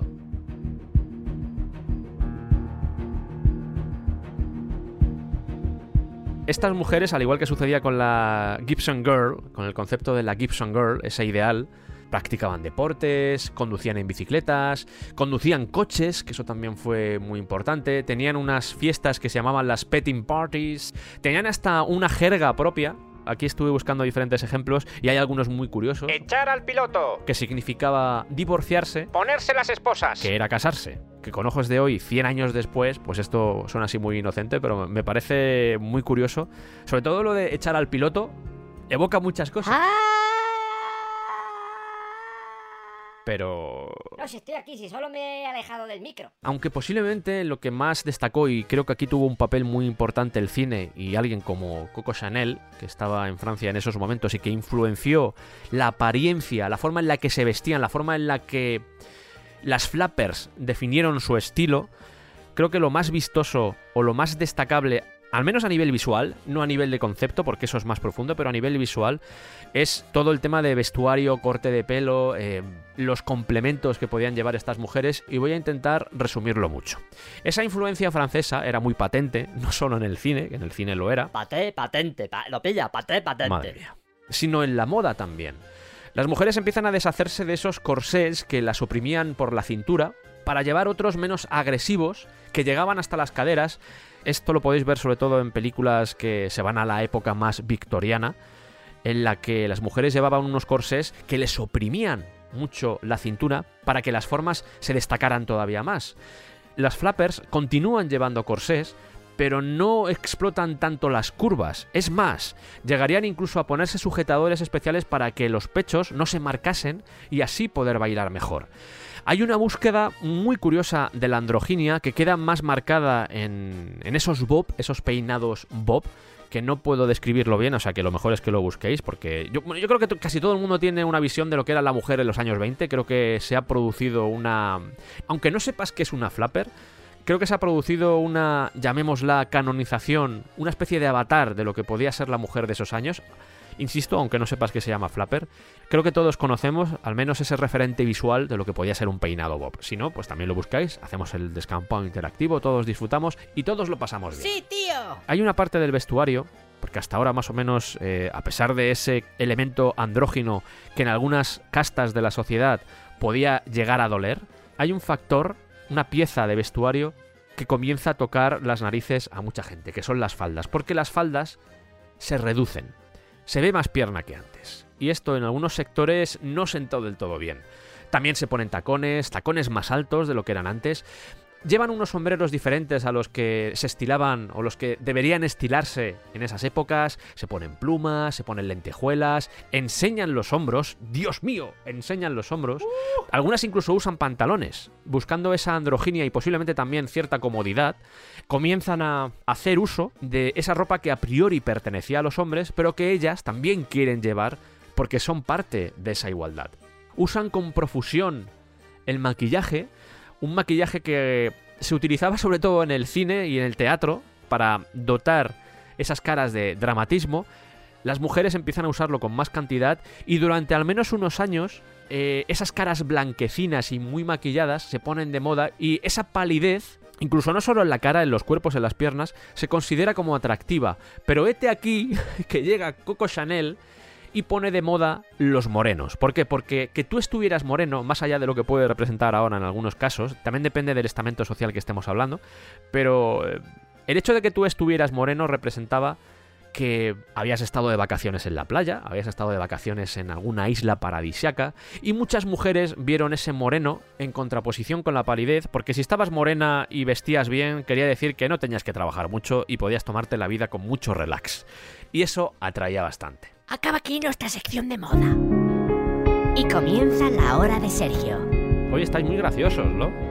Vamos allá. A pesar de que estos cambios en el vestuario, que son más importantes de lo que parece, puede parecer una nimiez, puede parecer que esto no es muy significativo, estamos hablando al final de vestuario, en estas décadas tenían bastante importancia y muchos de estos cambios, mm, no solo ya en el tema de la apariencia, sino también esos cambios sociales, esos cambios de comportamiento, se convirtieron en símbolos de emancipación. Se estaba creando una revolución social en la que el sexo antes del matrimonio, el control de natalidad, en el que estaban, por ejemplo, los anticonceptivos, o el yo mando sobre mi cuerpo, estaban comenzando a surgir. Ese muro de contención que crearon las flappers con todos los valores que se consideraban antiguos, anacrónicos. El ejemplo que os puse con anterioridad. Antes de la guerra, una mujer no podía entrar por ella misma en un salón, Después de la guerra, una mujer podía entrar en un tugurio sin que nadie lo considerara como extraño, más allá de las miradas lujuriosas que podían tener los hombres o los clientes que estuvieran en ese salón, en ese club de jazz o donde fuera. En la década de los 20 se empieza a palpar lo que podría haber sido, si les hubiesen dejado, una competición entre la mujer y el hombre en el mundo de los negocios. Esa independencia financiera, esa posibilidad de poder optar a nuevos trabajos como abogadas, como doctoras, hizo que las diferencias entre unos y otros, aunque eran patentes, se fueran haciendo cada vez más pequeñas. Pero claro, surgieron varias cosas, y algunas de ellas las he comentado y las he desarrollado ya en otros especiales. En primer lugar, se las acusó de ir contra la moral. Ejemplo. En 1922 se empezó a regular la forma en la que vestían las empleadas que trabajaban en los bancos a raíz de una queja que puso una mujer, una madre de Nueva Jersey, en la que decía que su hijo, cada vez que iba al banco, siempre hablaba con la misma trabajadora. Y aquí utilizo palabras textuales de esta denunciante, decía que esta trabajadora era ilegalmente atractiva. Madre mía. Esto ocasionó varios cambios. Se empezó a crear una especie de código anti-flapper que se extendió como la pólvora por todo el país, provocando, entre otras cosas, que se empezara a regular el vestuario que podían llevar esas mujeres al trabajo, no solo en bancos, sino también en otro tipo de empresas, pero ya que estamos hablando de bancos, pues, eh, sigamos con este ejemplo. Y también el hecho de que tampoco podían maquillarse mucho, no debían ir demasiado atractivas por si iba contra la moral de los clientes que iban a esos bancos. Y al final lo que importa es el cliente. Este rechazo, que sospecho que aquí el cine hizo lo que pudo, pero su capacidad para intentar convencer a la gente de que no era para tanto, pues no discernió una vía para suavizar el concepto, la visión que podía tener esa sociedad de esas flappers, de esas hedonistas. El cine triunfaba, la flapper triunfó mucho en el cine, pero cuando empezaron estos primeros arrebatos de control, de censura, de esa sociedad convencional que observaba a las flappers como si fueran una amenaza, como si representaran una nueva moral que podía destruir el orden que tenían hasta entonces, algo que podía llegar a generar mucho dolor y mucho daño en eh, temas como la religión, o incluso sin ir más lejos, la posición de los hombres dentro de esa sociedad. Y a pesar de eso, a pesar de estos envites, consiguieron aguantar hasta finales de esta década para ser barridas, postreramente, con la caída de Wall Street en 1929. Aquí nos puede surgir una pregunta, porque 1929, crisis económica, eh, está bien, pero hasta ahora sobre todo nos hemos centrado en una crisis de valores. Sí, pero cuando no hay dinero, no puedes ir a la última moda. No puedes comprarte los últimos vestidos, no puedes invertir en, en un vestuario que tenga glamour o, o tenga una calidad que te haga destacar sobre el resto. Digo más, se trata ahora de recomponer y de reconstruir el país. No estamos para hedonismo, no estamos para fiestas, no estamos para que tú te vayas a salones de jazz y te lo pases bien. Y eso terminó produciendo que las flappers eh, se fueran extinguiendo. Si a esto le unimos, que yo creo que es la última cabeza que le quedaba a la hidra, el último componente que cercenó cualquier esperanza de que las flappers pudieran sobrevivir, aunque yo creo que, siendo honestos, creo que ha calado tan hondo esa mujer de los años 20 que aún a día de hoy lo tenemos bastante, como os decía, lo tenemos bastante definido en nuestra cabeza, en nuestro cerebro. Y creo que son imágenes que todos sabemos cómo es una mujer de los años 20, al menos en Estados Unidos. Pero aprovechando la coyuntura de ese daño que estaban haciendo a la forma de vida de las flappers, empezaron a aparecer ciertos códigos, empezaron a aparecer leyes para que, por si acaso, si las cosas se ponían mejor con el paso de los años tras esa crisis grave de 1929, cualquier atisbo que pudiera sugerir un resurgimiento de las flappers fuera contenido. Y os digo más, se cursaron leyes que impedían que las mujeres pudieran llevar faldas que tuvieran una altura mayor de 3 pulgadas por encima de los tobillos. Eso se hizo en leyes, porque era tal el miedo, y aquí vuelvo a dejar otra vez que esto es lo de siempre, cuando llegamos a algunos que llegan con el discurso ese de las mujeres os quejáis mucho y la historia no es para tanto. Esto sucedía en los años 30. Estas leyes se utilizaban en los años 30. Y en el fondo creo que al menos estos tres programas que vamos a hacer sobre la mujer en el cine mudo va a dejar una impronta en, en nuestra visión de lo que podía ser esa mujer de principios de siglo. Me da la sensación que detrás de muchas de estas leyes, detrás de la purga que hubo en Hollywood, había miedo, un miedo masculino a que las mujeres pudieran representar un peligro para ellos, para que esa sociedad machista, esa sociedad que veía a la mujer casi como una esclava, había de todo obviamente, pero por lo general era así, esa visión tradicional de la familia de tú te quedas en casa cuidando de los niños y yo vengo y te traigo el dinero, que había funcionado hasta ese momento, empezaron a verle las orejas al lobo y creo que tuvieron miedo real. Y no es que yo me lo esté inventando, sino que hasta ahora son muchos los ejemplos que refrendan esto que estoy diciendo. Muchos. A nivel profesional, a nivel social, son muchos. Es que se llegó a despedir por llevar el peinado Bob, porque eso traía a la memoria a ese sector más caduco, más anacrónico de la sociedad, la época en la que todo estuvo a punto de cambiar. Y antes de que sucediera, mejor te vas a la calle porque no queremos aquí a nadie que recuerde a esas flappers. Afortunadamente, a pesar de ese trabajo de oscurantismo que intentaron llevar a cabo en la época, ahí queda ese cine, ahí queda esa Norma Talmadge y más actrices que reflejaron y que dejaron plasmado en el séptimo arte el espíritu y la apariencia de lo que eran las flappers. Como curiosidad, y para acabar ya este apartado de las flappers, que podría haber durado mucho más, soy consciente de ello, pero creo que nos hemos llevado al menos una visión más global de lo que hay detrás del concepto de la flapper. He leído, y esto me sorprendió mucho, que había como organizaciones rivales de flappers, como si fueran clanes. Estaba, por ejemplo, el National Flapper Flock y luego estaba el Royal Order of the Flapper.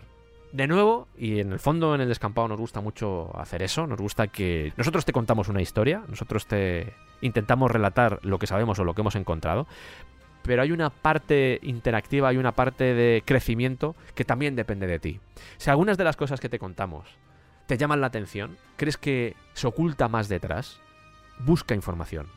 Empápate de, aquello que te llame la atención, porque la curiosidad, posiblemente junto al amor, y esto puede quedar un poco ñoño, pero la curiosidad y el amor es posiblemente lo que nos mantiene vivos. Y creo que nuestra labor precisamente es importante por eso, porque hay muchas historias ahí por conocer. Y si alguno de estos retazos que os dejamos en los programas os sirven para que os sumerjáis en historias que han sido olvidadas o incluso historias que os llaman la atención, de verdad que, como os decía al principio del programa, eh, nos haréis muy felices. La divulgación no es yo te cuento mi mierda, sino que yo te enseño algo, te muestro algo que igual no conocías o que sí, yo te lo cuento, pero si te gusta, ahonda en ello. Porque es maravilloso. Porque el conocimiento es maravilloso.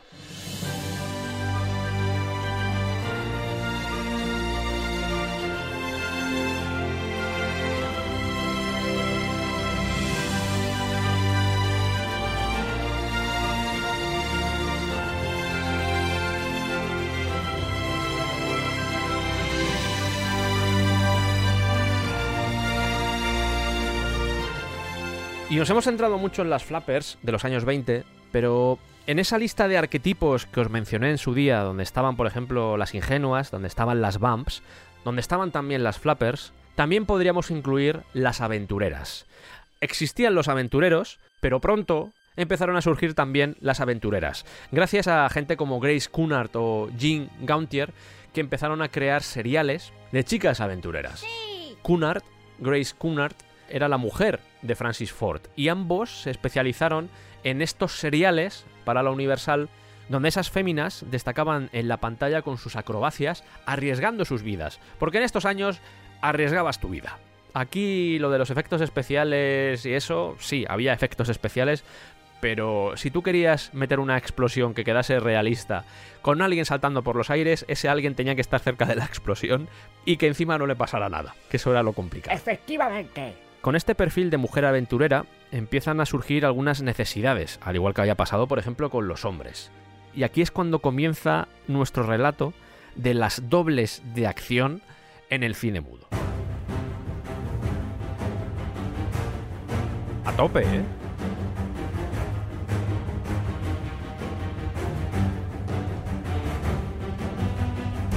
A pesar de que los hombres tenían más escenas de acción que las mujeres, pronto apareció la necesidad de hacer que éstas también vivieran situaciones al límite.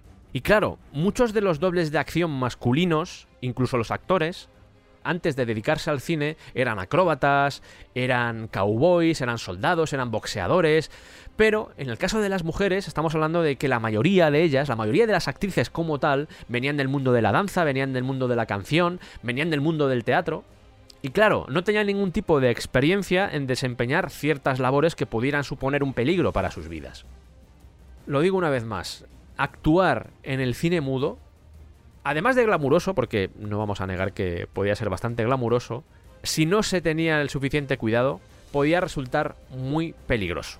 Pronto empiezan a aparecer los problemas porque sí, ya empiezan a surgir los primeros trabajos para los hombres como dobles de acción, aunque ya digo que muchos de los dobles de acción, incluso de los actores también, porque venían al final de ese tipo de mundos. Eh, sin ir más lejos, gente como Buster Keaton venía de ese mundo del espectáculo, siendo lanzado de niño de un lado para otro. Esto lo veremos, pero la historia de Buster Keaton es tremenda porque empezó muy joven en el mundo de la actuación y uno de los números que hacía con sus padres era básicamente que le tiraban del escenario, salía volando del escenario.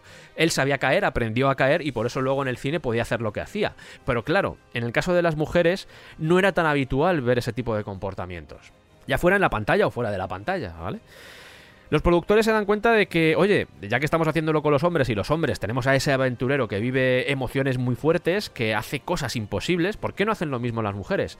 Mm, vamos a probar primero y así nos ahorramos dinero y que ellas mismas, las propias actrices, hagan de dobles, hagan locuras y a ver si cuela o no cuela.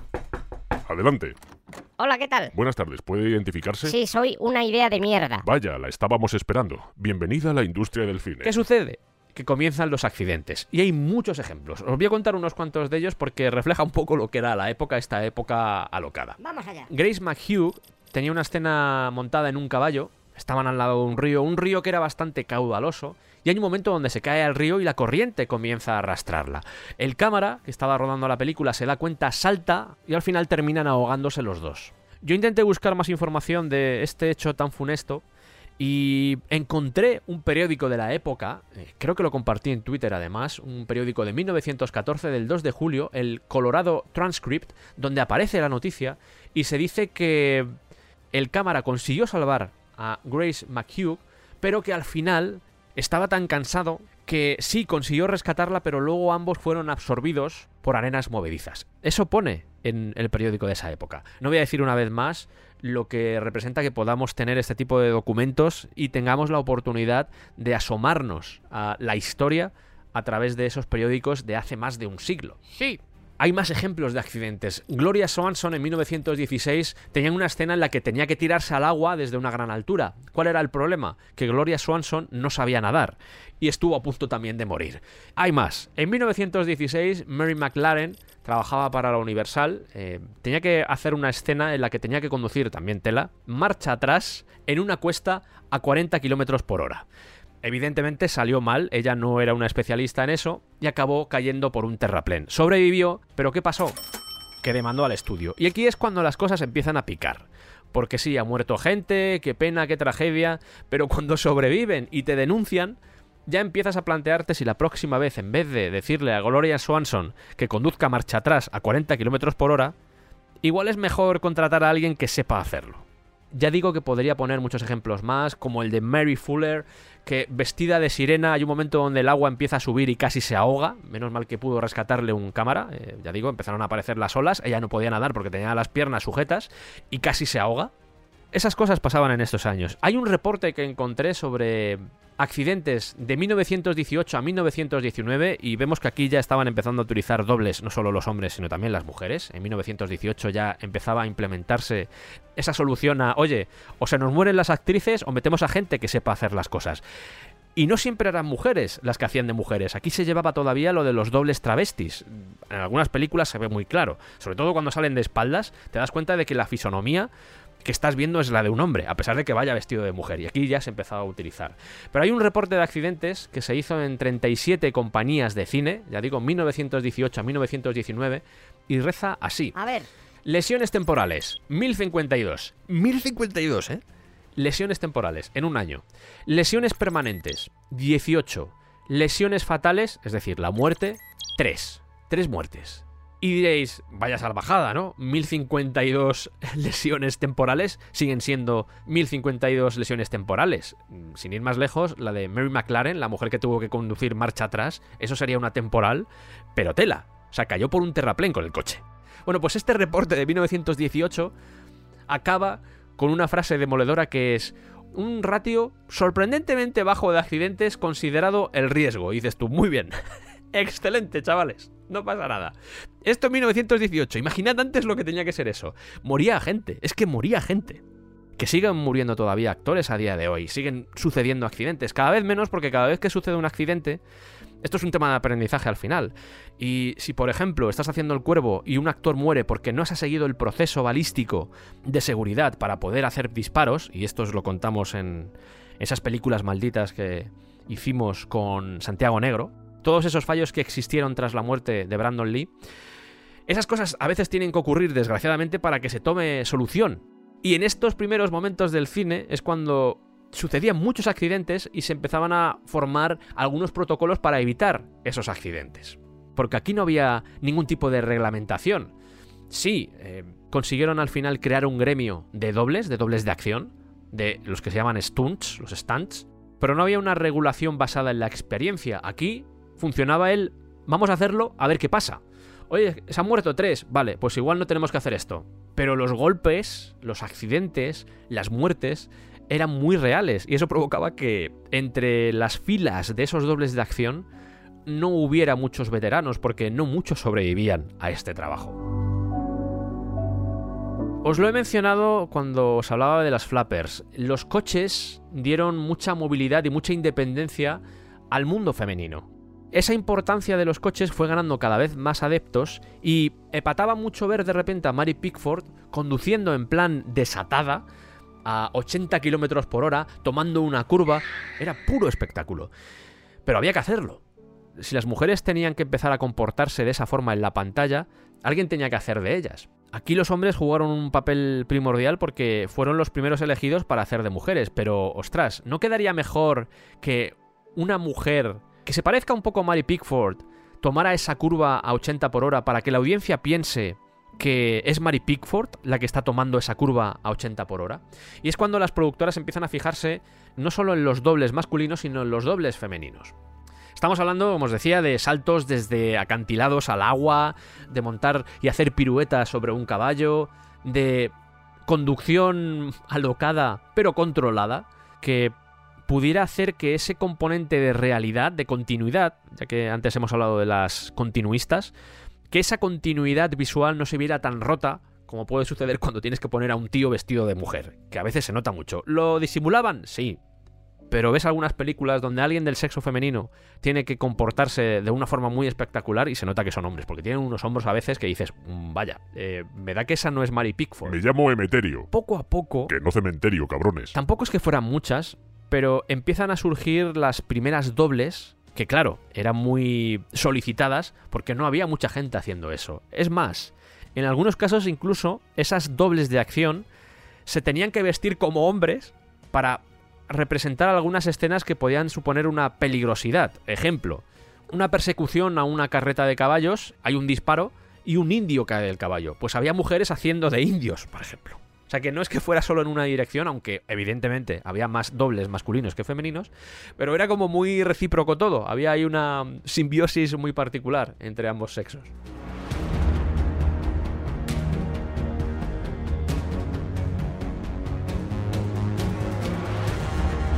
Y aunque no lo parezca, esa labor que hacían actrices como Mary Pickford y las dobles que hacían de Mary Pickford en las escenas complicadas, a nivel cultural eran más importantes de lo que puede parecer, porque a priori podemos pensar que estamos hablando simplemente de gente que hacía escenas complicadas, y eso está muy bien, hacen escenas complicadas y no pasa nada, pero yendo un poco más allá, que las mujeres empezaran a mostrar esa otra faceta que les hiciera huir de esa concepción de el sexo débil que tenían en esos años y que a día de hoy creo que todavía se sigue conservando, era muy importante. Ya no era ver en la pantalla a Douglas Firebanks saltando desde un edificio. Estaba viendo a Mary Pickford, a cualquier otra actriz, a Claire Windsor, que antes hemos hablado de ella. Estábamos viendo a esas actrices hacer cosas muy complicadas. Y eso a nivel cultural era importante porque estaba derribando algunos mitos creados alrededor de ella, alrededor de la figura de la mujer. Hay un ejemplo claro en la actriz Helen Holmes que le gustaba conducir y le hubiese gustado competir conduciendo coches, pero no le dejaron. A pesar de eso, manejaba los automóviles como Dios y eso le hizo llevar esa capacidad especial a Mabel Normand y a Max Sennett de la Keystone Company, que ya os hablaré de lo que es la Keystone y cómo Max Sennett fue muy importante en el mundo de la comedia, es uno de los puntales, al menos en la década de los 10, de lo que era la comedia en sí, ese slapstick que ya os contaré y ya os desarrollaré algún día cuando lleguemos, o eso espero, de, lo que son los orígenes de la comedia, que todavía estamos en ello, como podéis ver. Algo hemos notado. Pero claro, a ti te llega una señora que hace todo tipo de salvajadas con un vehículo y la contratas automáticamente. Y eso sucedió con Helen Holmes. Sí, no puedo competir conduciendo coches, pero al menos puedo ganarme la vida conduciéndolos. Y gracias a esa capacidad especial para conducir, produjeron un serial en el que ella era la protagonista. Y a pesar de que ella hacía la mayoría de las escenas arriesgadas, a veces también era doblada por hombres, y esto podéis buscarlo, si buscáis Helen Holmes, veréis algún cortometraje en el que se ve que son hombres, sobre todo cuando hay peleas y cosas así, que ves a, a Helen Holmes peleándose con un señor, queda muy claro que son dos señores peleándose. Y también es normal porque a medida que las estrellas van ganando más dinero, tienes que protegerlas y no puedes hacer que hagan secuencias muy peligrosas porque te estás jugando el futuro de tu productora, y eso es cuando menos peligroso. Pero Helen Holmes, además de tener hombres que la doblaban en estas escenas más complicadas, tuvo a la primera doble de acción de la historia del cine, al menos que se conozca. Ya sabéis cómo funciona todo esto, siempre de lo de la primera que, que a saber, ¿vale? Pero vamos a llamarla la primera stunt, la primera doble de acción de la historia del cine. Helen Gibson. Y os voy a contar su historia porque es una historia apasionante, una historia de superación, de cómo cuando parece que no hay esperanza, si luchas, pueden salir las cosas bien o mal, a ella le pasó de todo, pero al menos queda patente que hay que luchar. Hay que luchar siempre. Vamos con la historia de Helen Gibson.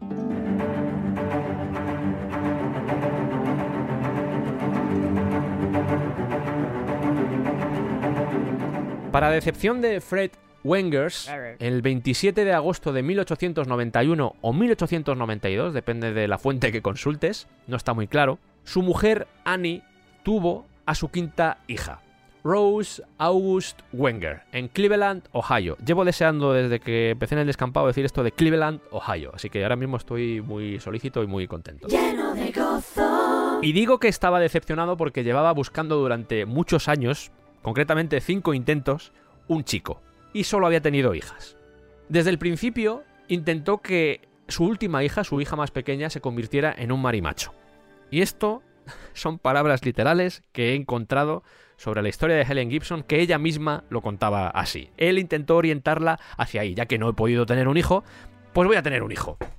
Adelante.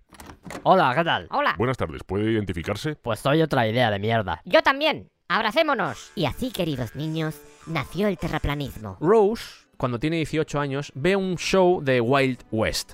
Ya sabéis, los espectáculos de Wild West, donde pues hay gente con caballos, hay indios, hay mucho espectáculo, y se enamora. Se enamora de esa gente haciendo acrobacias sobre un caballo. Se ve cautivada por esa emoción que le provoca ver algo de esas características. Así que contesta a un anuncio de un rancho, del rancho 101 de Miller Brothers, en el que están buscando chicas que monten a caballo.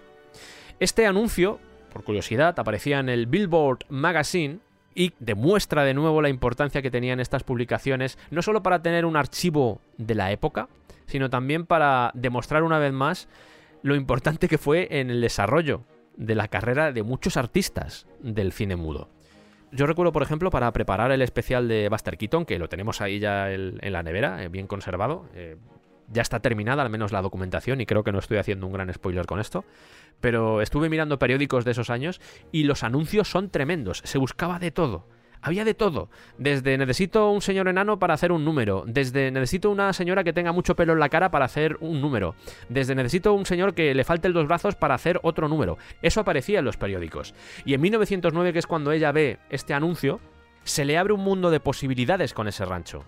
Hay otras versiones también, y esto no puedo negarlo, no puedo dejarlo de lado, porque hay otras versiones que indican que eso no fue por un anuncio, sino que se acercó a uno de los trabajadores de ese show, de ese Wild West que había visto, y le dijo, oye, quiero trabajar de esto, me gusta esto. Y ese señor le dijo, bueno, pues vente con nosotros y así aprendes el oficio.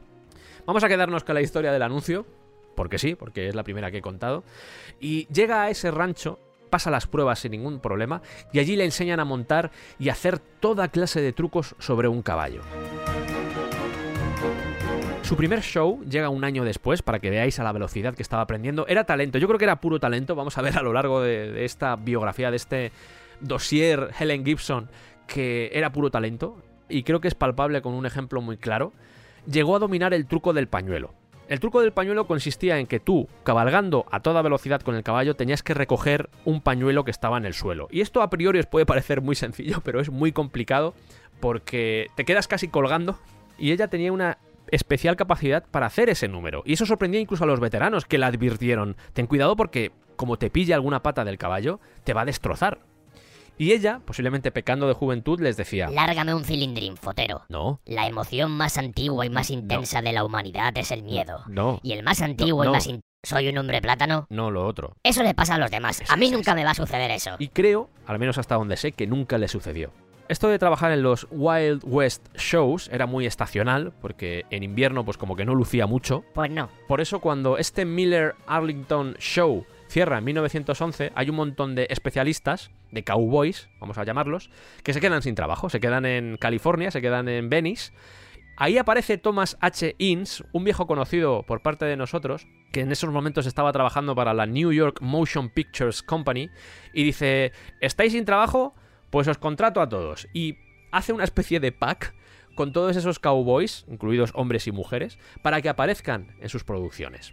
Como dato, les pagaba cada uno por semana 8 dólares. Esto lo podéis comparar, por ejemplo, con el sueldo que podía ganar Frances Marion. Estábamos hablando de épocas diferentes, esto es 1911 y Frances Marion cuando empieza a ganar más dinero es 1915-1916, que es cuando empieza ya a gozar de más fama.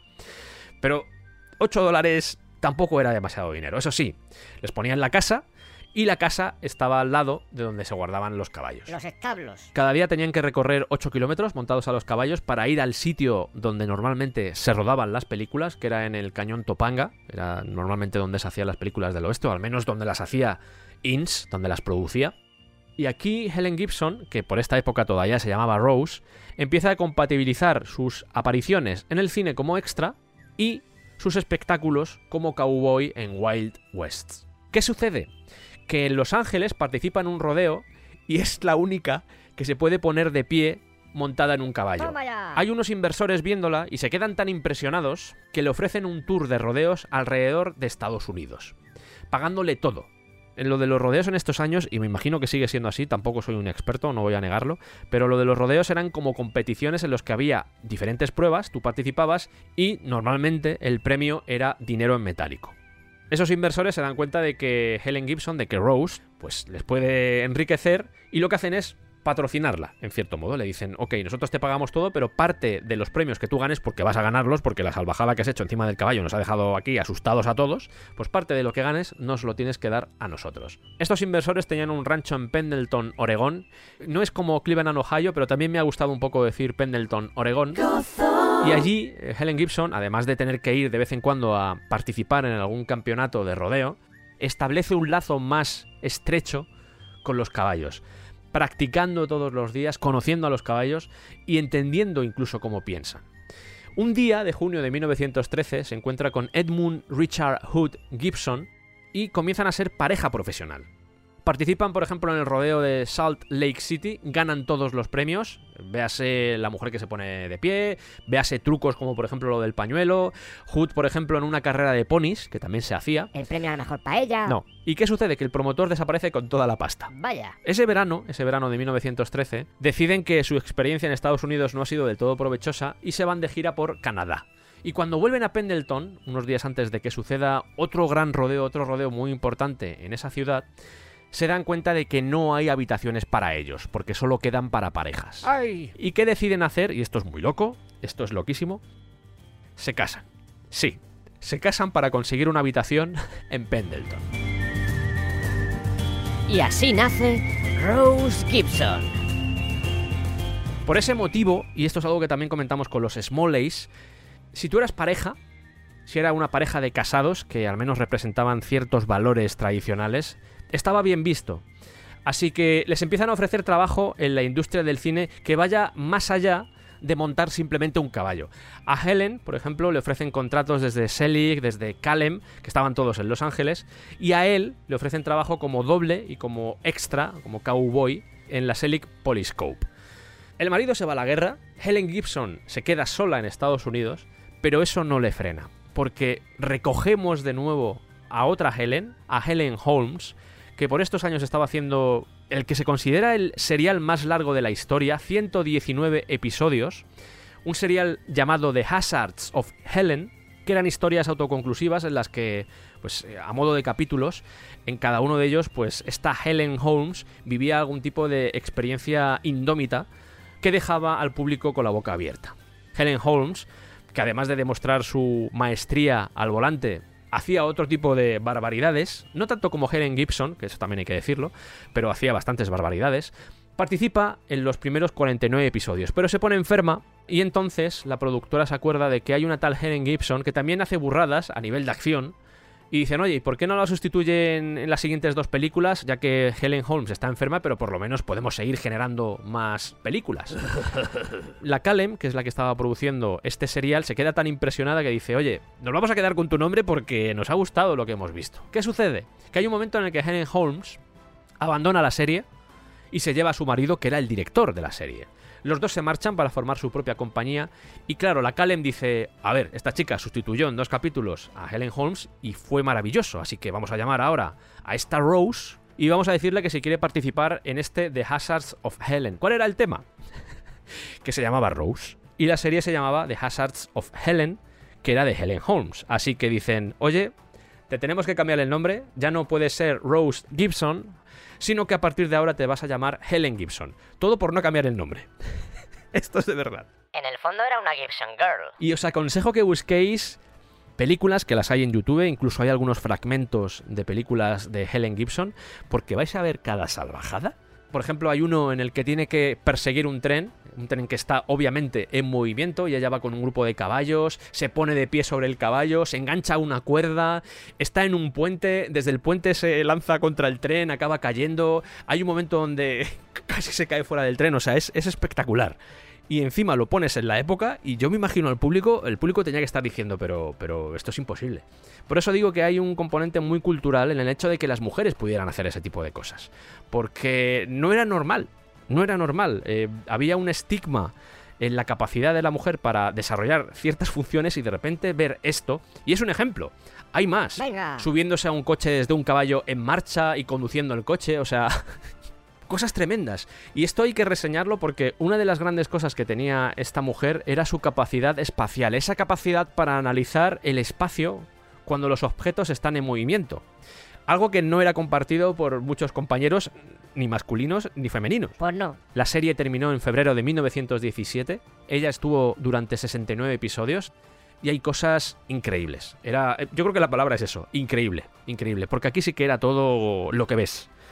Aquí eso de trucar las cosas se podía hacer, y de hecho se hacía, pero no era tan fácil como puede ser ahora. Y eso que ahora los dobles de acción también tienen tela, que a veces tampoco se les tiene en cuenta, pero hacen a veces una labor tremenda.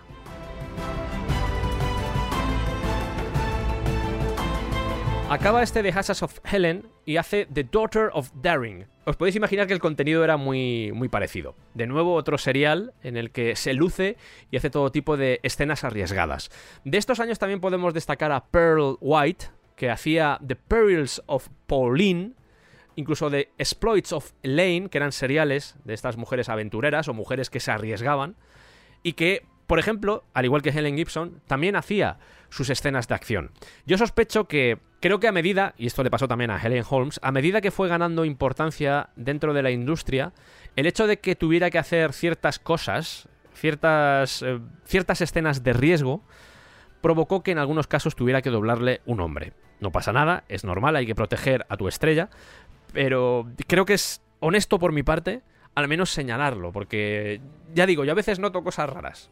Incluso en el caso de Helen Gibson, en menor cantidad que con Helen Holmes, obviamente, pero aún así, esto lo digo sin ningún ánimo de restarle mérito a esta mujer, porque yo qué sé, cuando ves los vídeos y ves que es ella, que es su cara, que no lo están trucando enseñando al personaje de espaldas, que a veces lo hacían, impresiona mucho. ¿Y, y ese zumbido? Ese zumbido es el ojete de un productor viendo cómo Helen Gibson hacía barbaridades. Es que sonaba así. El ojete de los productores suena así. Ah. La Calem estaba especializada en hacer películas de un solo rollo y llega a un punto en el que comienzan a notar que no avanza y eso provoca que la productora acabe yéndose a pique en 1917. Y empieza la fiesta. Aparece Universal y le ofrece un contrato para dos películas. Esas dos películas son de 1919 y son dos producciones cuyo director era John Ford. En la época en la que todavía firmaba como Jack Ford. Estamos hablando de dos películas, The Rustlers y The Gun Law. Tras su experiencia en Universal, y aquí como nos suele suceder voy a acelerar un poco el paso, tras esta experiencia en Universal pasa a Capital Film Company, pero la empresa se hunde en 1920. Hood Gibson, que había vuelto de la guerra, de repente se encuentra con que su mujer, a ver, no era una superestrella, pero era conocida. Y él no. Y aquí empiezan a surgir los problemas entre la pareja. Porque su ego no podía aguantarlo. Era como, ¿cómo? ¿Que tú has tenido éxito y te has aprovechado nosotros que éramos una pareja, nosotros que tendríamos que haber crecido juntos en la industria del cine? ¿Te has aprovechado de mi ausencia para hacerte un serial? ¿Qué es esto? ¿Qué narices está pasando aquí? Pues un desgraciado que se quitó de en medio Helen Gibson y en 1920 se separan. No pasa nada. Deposite su basura en el contenedor marrón. A partir de aquí comienza lo que os mencionaba antes de lo de levantarte siempre, lo de no te rindas jamás, porque siempre hay esperanza. 1920. Helen Gibson pasa a Capital Film Company. La empresa se va a pique. Helen Gibson decide crear su propia compañía, Helen Gibson Productions. Su primera película se va a llamar No Man's Woman, la mujer de ningún hombre. Por supuesto, un western, ya que ella sabía montar muy bien a caballo, pues qué menos que un western. ¿Qué pasa? Que antes de que acabe la película se queda sin dinero y la productora entra en bancarrota. Un año después, esta historia, esta historia que iba a ser No Man's Woman, acaba siendo, por si tenéis curiosidad, Nine Points of the Law, producida en 1921 por Spencer Production Company. Y precisamente la Spencer Production Company la contrata para protagonizar una película que se llama The Wolverine. Quedan muy contentos, es una gran profesional, se ha comportado bien frente a las cámaras, ha hecho escenas de todo tipo, incluso se ha levantado encima del caballo, esto es espectacular, vamos a seguir rodando con ella y cuando van a hacer la segunda producción, Helen Gibson sufre un accidente y tiene que ingresar en el hospital por una peritonitis. El estudio la reemplaza y cuando ella quiere volver después de la cirugía, su popularidad se había visto mermada. Ya hemos visto que en la historia del cine todo va muy rápido y tú puedes estar un día arriba, puedes ser la estrella más rutilante que está tachonando el cielo de la ciudad de los sueños, pero al día siguiente igual nadie se acuerda de ti. Y fue un poco lo que le sucedió a Helen Gibson. A pesar de ello, siguió actuando y en septiembre de 1921 la contratan de nuevo para hacer una película y tiene otro accidente que le hace, para pagarse el hospital, y esto es importante y nos vuelve a recordar otra vez la importancia de tener una sanidad pública, y ya sé que de repente estoy metiendo aquí este eslogan, pero es vital tener una sanidad pública, porque tuvo que vender sus joyas, sus muebles, su casa prácticamente para pagarse el tratamiento. A pesar de eso, una vez se recuperó de ese accidente siguió trabajando en rodeos y acabó regresando en 1927 para doblar a estrellas como por ejemplo a Luis Fasenda, a Mary Dressler y eso lo combinaba al mismo tiempo con espectáculos. En 1935 se casa con Clifton Johnson, que era un electricista del estudio, y durante la Segunda Guerra Mundial siguió en su labor como extra y además se convirtió, y esto me gusta mucho, en tesorera de una organización fraternal dedicada a las dobles de acción. Gibson seguiría trabajando, trabajando, estamos a los años 30, pasamos si queréis ya a los años 50, que es donde ya empieza a ver que se está haciendo mayor, obviamente, tiene ya una edad y ya no puede hacer los mismos trucos de rodeo, de cowboy que hacía cuando era más joven. Sufre un ataque al corazón en 1957. Pero pobre mujer, ¿no? Sí, de hecho ya no estoy utilizando esto. Es que madre mía, me dan una gana de abrazarla. Eso no impide que siga trabajando en cine y en televisión, al menos como extra. Su último rol y creo que esto es un cierre maravilloso por todo lo que significa. Y voy a intentar eh, no dejarme llevar por el paroxismo porque eh, para mí es, es, es, una historia maravillosa, ¿vale? En 1961 aparece una película de John Ford que se llama El hombre que mató a Liberty Balance. 1961. Y en esa película aparece de extra, con 69 años, Helen Gibson. Os recuerdo que Helen Gibson ya había trabajado con John Ford en 1919. 42 años después, volvieron a trabajar juntos en una película muy importante para la historia del cine. Si no la habéis visto, es una película vital. Eh, de John Ford, obviamente se suele destacar casi siempre Centauros del Desierto, porque es Centauros del Desierto por todo lo que tiene, por su simbolismo, por su fotografía, por su tratamiento de la historia, por su concepto. Es uno de los clásicos más clásicos de, de todo el cine. Eso es así.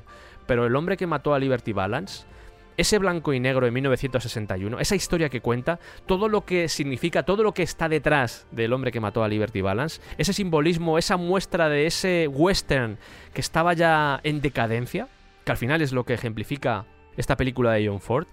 De verdad, yo me imagino que muchos la habréis visto, pero los que no, que no pasa nada por no haberla visto, apuntadla en vuestro listado porque es necesaria, es una película necesaria.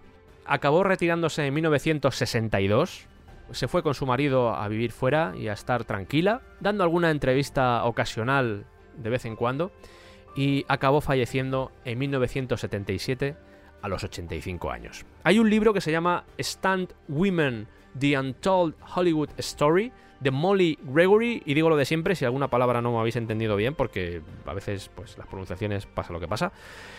Vosotros me pedís el título, me pedís un nombre que no habéis entendido lo que sea, y yo os lo hago saber, ya sea a través de Twitter o a través de donde se pueda.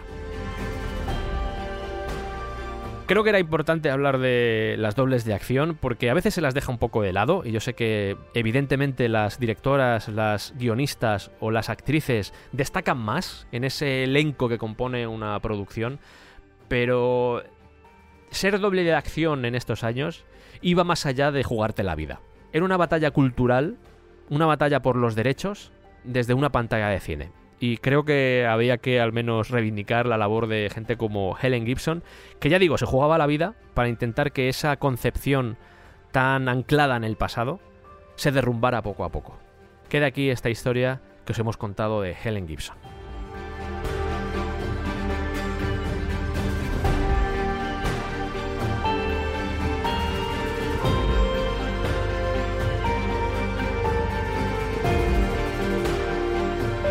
Y hasta aquí ha llegado este episodio. Espero que lo hayáis disfrutado y que haya despertado en vosotros un poco de curiosidad sobre esta época tan abandonada del séptimo arte. El programa que finalizará esta trilogía sobre mujeres en el cine silente comprenderá a Mary Pickford, a las montadoras, a la escuela de Brighton. ¿En serio? No, pero me, me gusta decirlo de vez en cuando. ¡Carlos V! Y por supuesto todo lo referente a la desaparición de estas mujeres de la industria del cine. Este capítulo, al que me acabo de referir, debería ser el siguiente en salir, pero como sabéis, el 3 de febrero cumplimos 5 años. 5 años de existencia en el que han pasado muchas cosas y que nos han llevado a hacer algo muy especial, muy especial para nosotros. Dentro de dos semanas saldrá un episodio en el que celebraremos esos 5 años con 7 colaboradores, con vuestras preguntas y con vuestros audios. Pero más allá de ser simplemente un ejercicio de autofelaciones varias, como suele suceder en los aniversarios, he pedido a cada colaborador, a cada amigo, que traiga una historia y nos la cuente. Porque al final, por mucho que estemos celebrando, esto va de contar historias. Esto lo digo porque igual veis el título y decís, uff, no me interesa esta mierda, es un aniversario de esos, no, no creo que tenga interés. Y aunque va a haber amor, os aseguro que va a haber amor, también hablaremos de detalles desconocidos de este descampado y todas esas cosas bonitas que se suelen hacer en los aniversarios. ¡Ay! Pero insisto, vamos a contaros cosas de cine, de cómic, de música, de todo. Va a estar muy bien. Quiero agradecer a Vanessa López por haber hecho de Frances Marion. A Vanessa la podéis encontrar en Tritono Podcast y en Librorum. Eres muy maja, Vanessa. Y a vosotros, gracias por estar ahí, gracias por el apoyo y nos vemos en el siguiente capítulo. Que nos podéis felicitar, si lo escuchas el 3 de febrero, recuerda que nos puedes felicitar. Un abrazo para todos.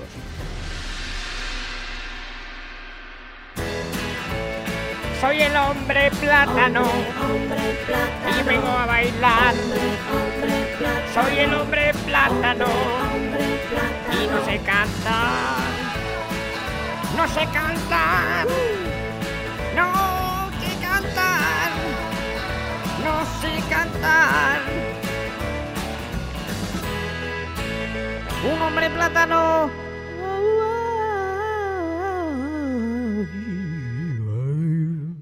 Estupendo. Luego dicen que ser productor es fácil. Mira cómo tengo la gente, cómo me vibra. Ay, es que no puede ser. No puede ser. Voy a tranquilizarme un poco.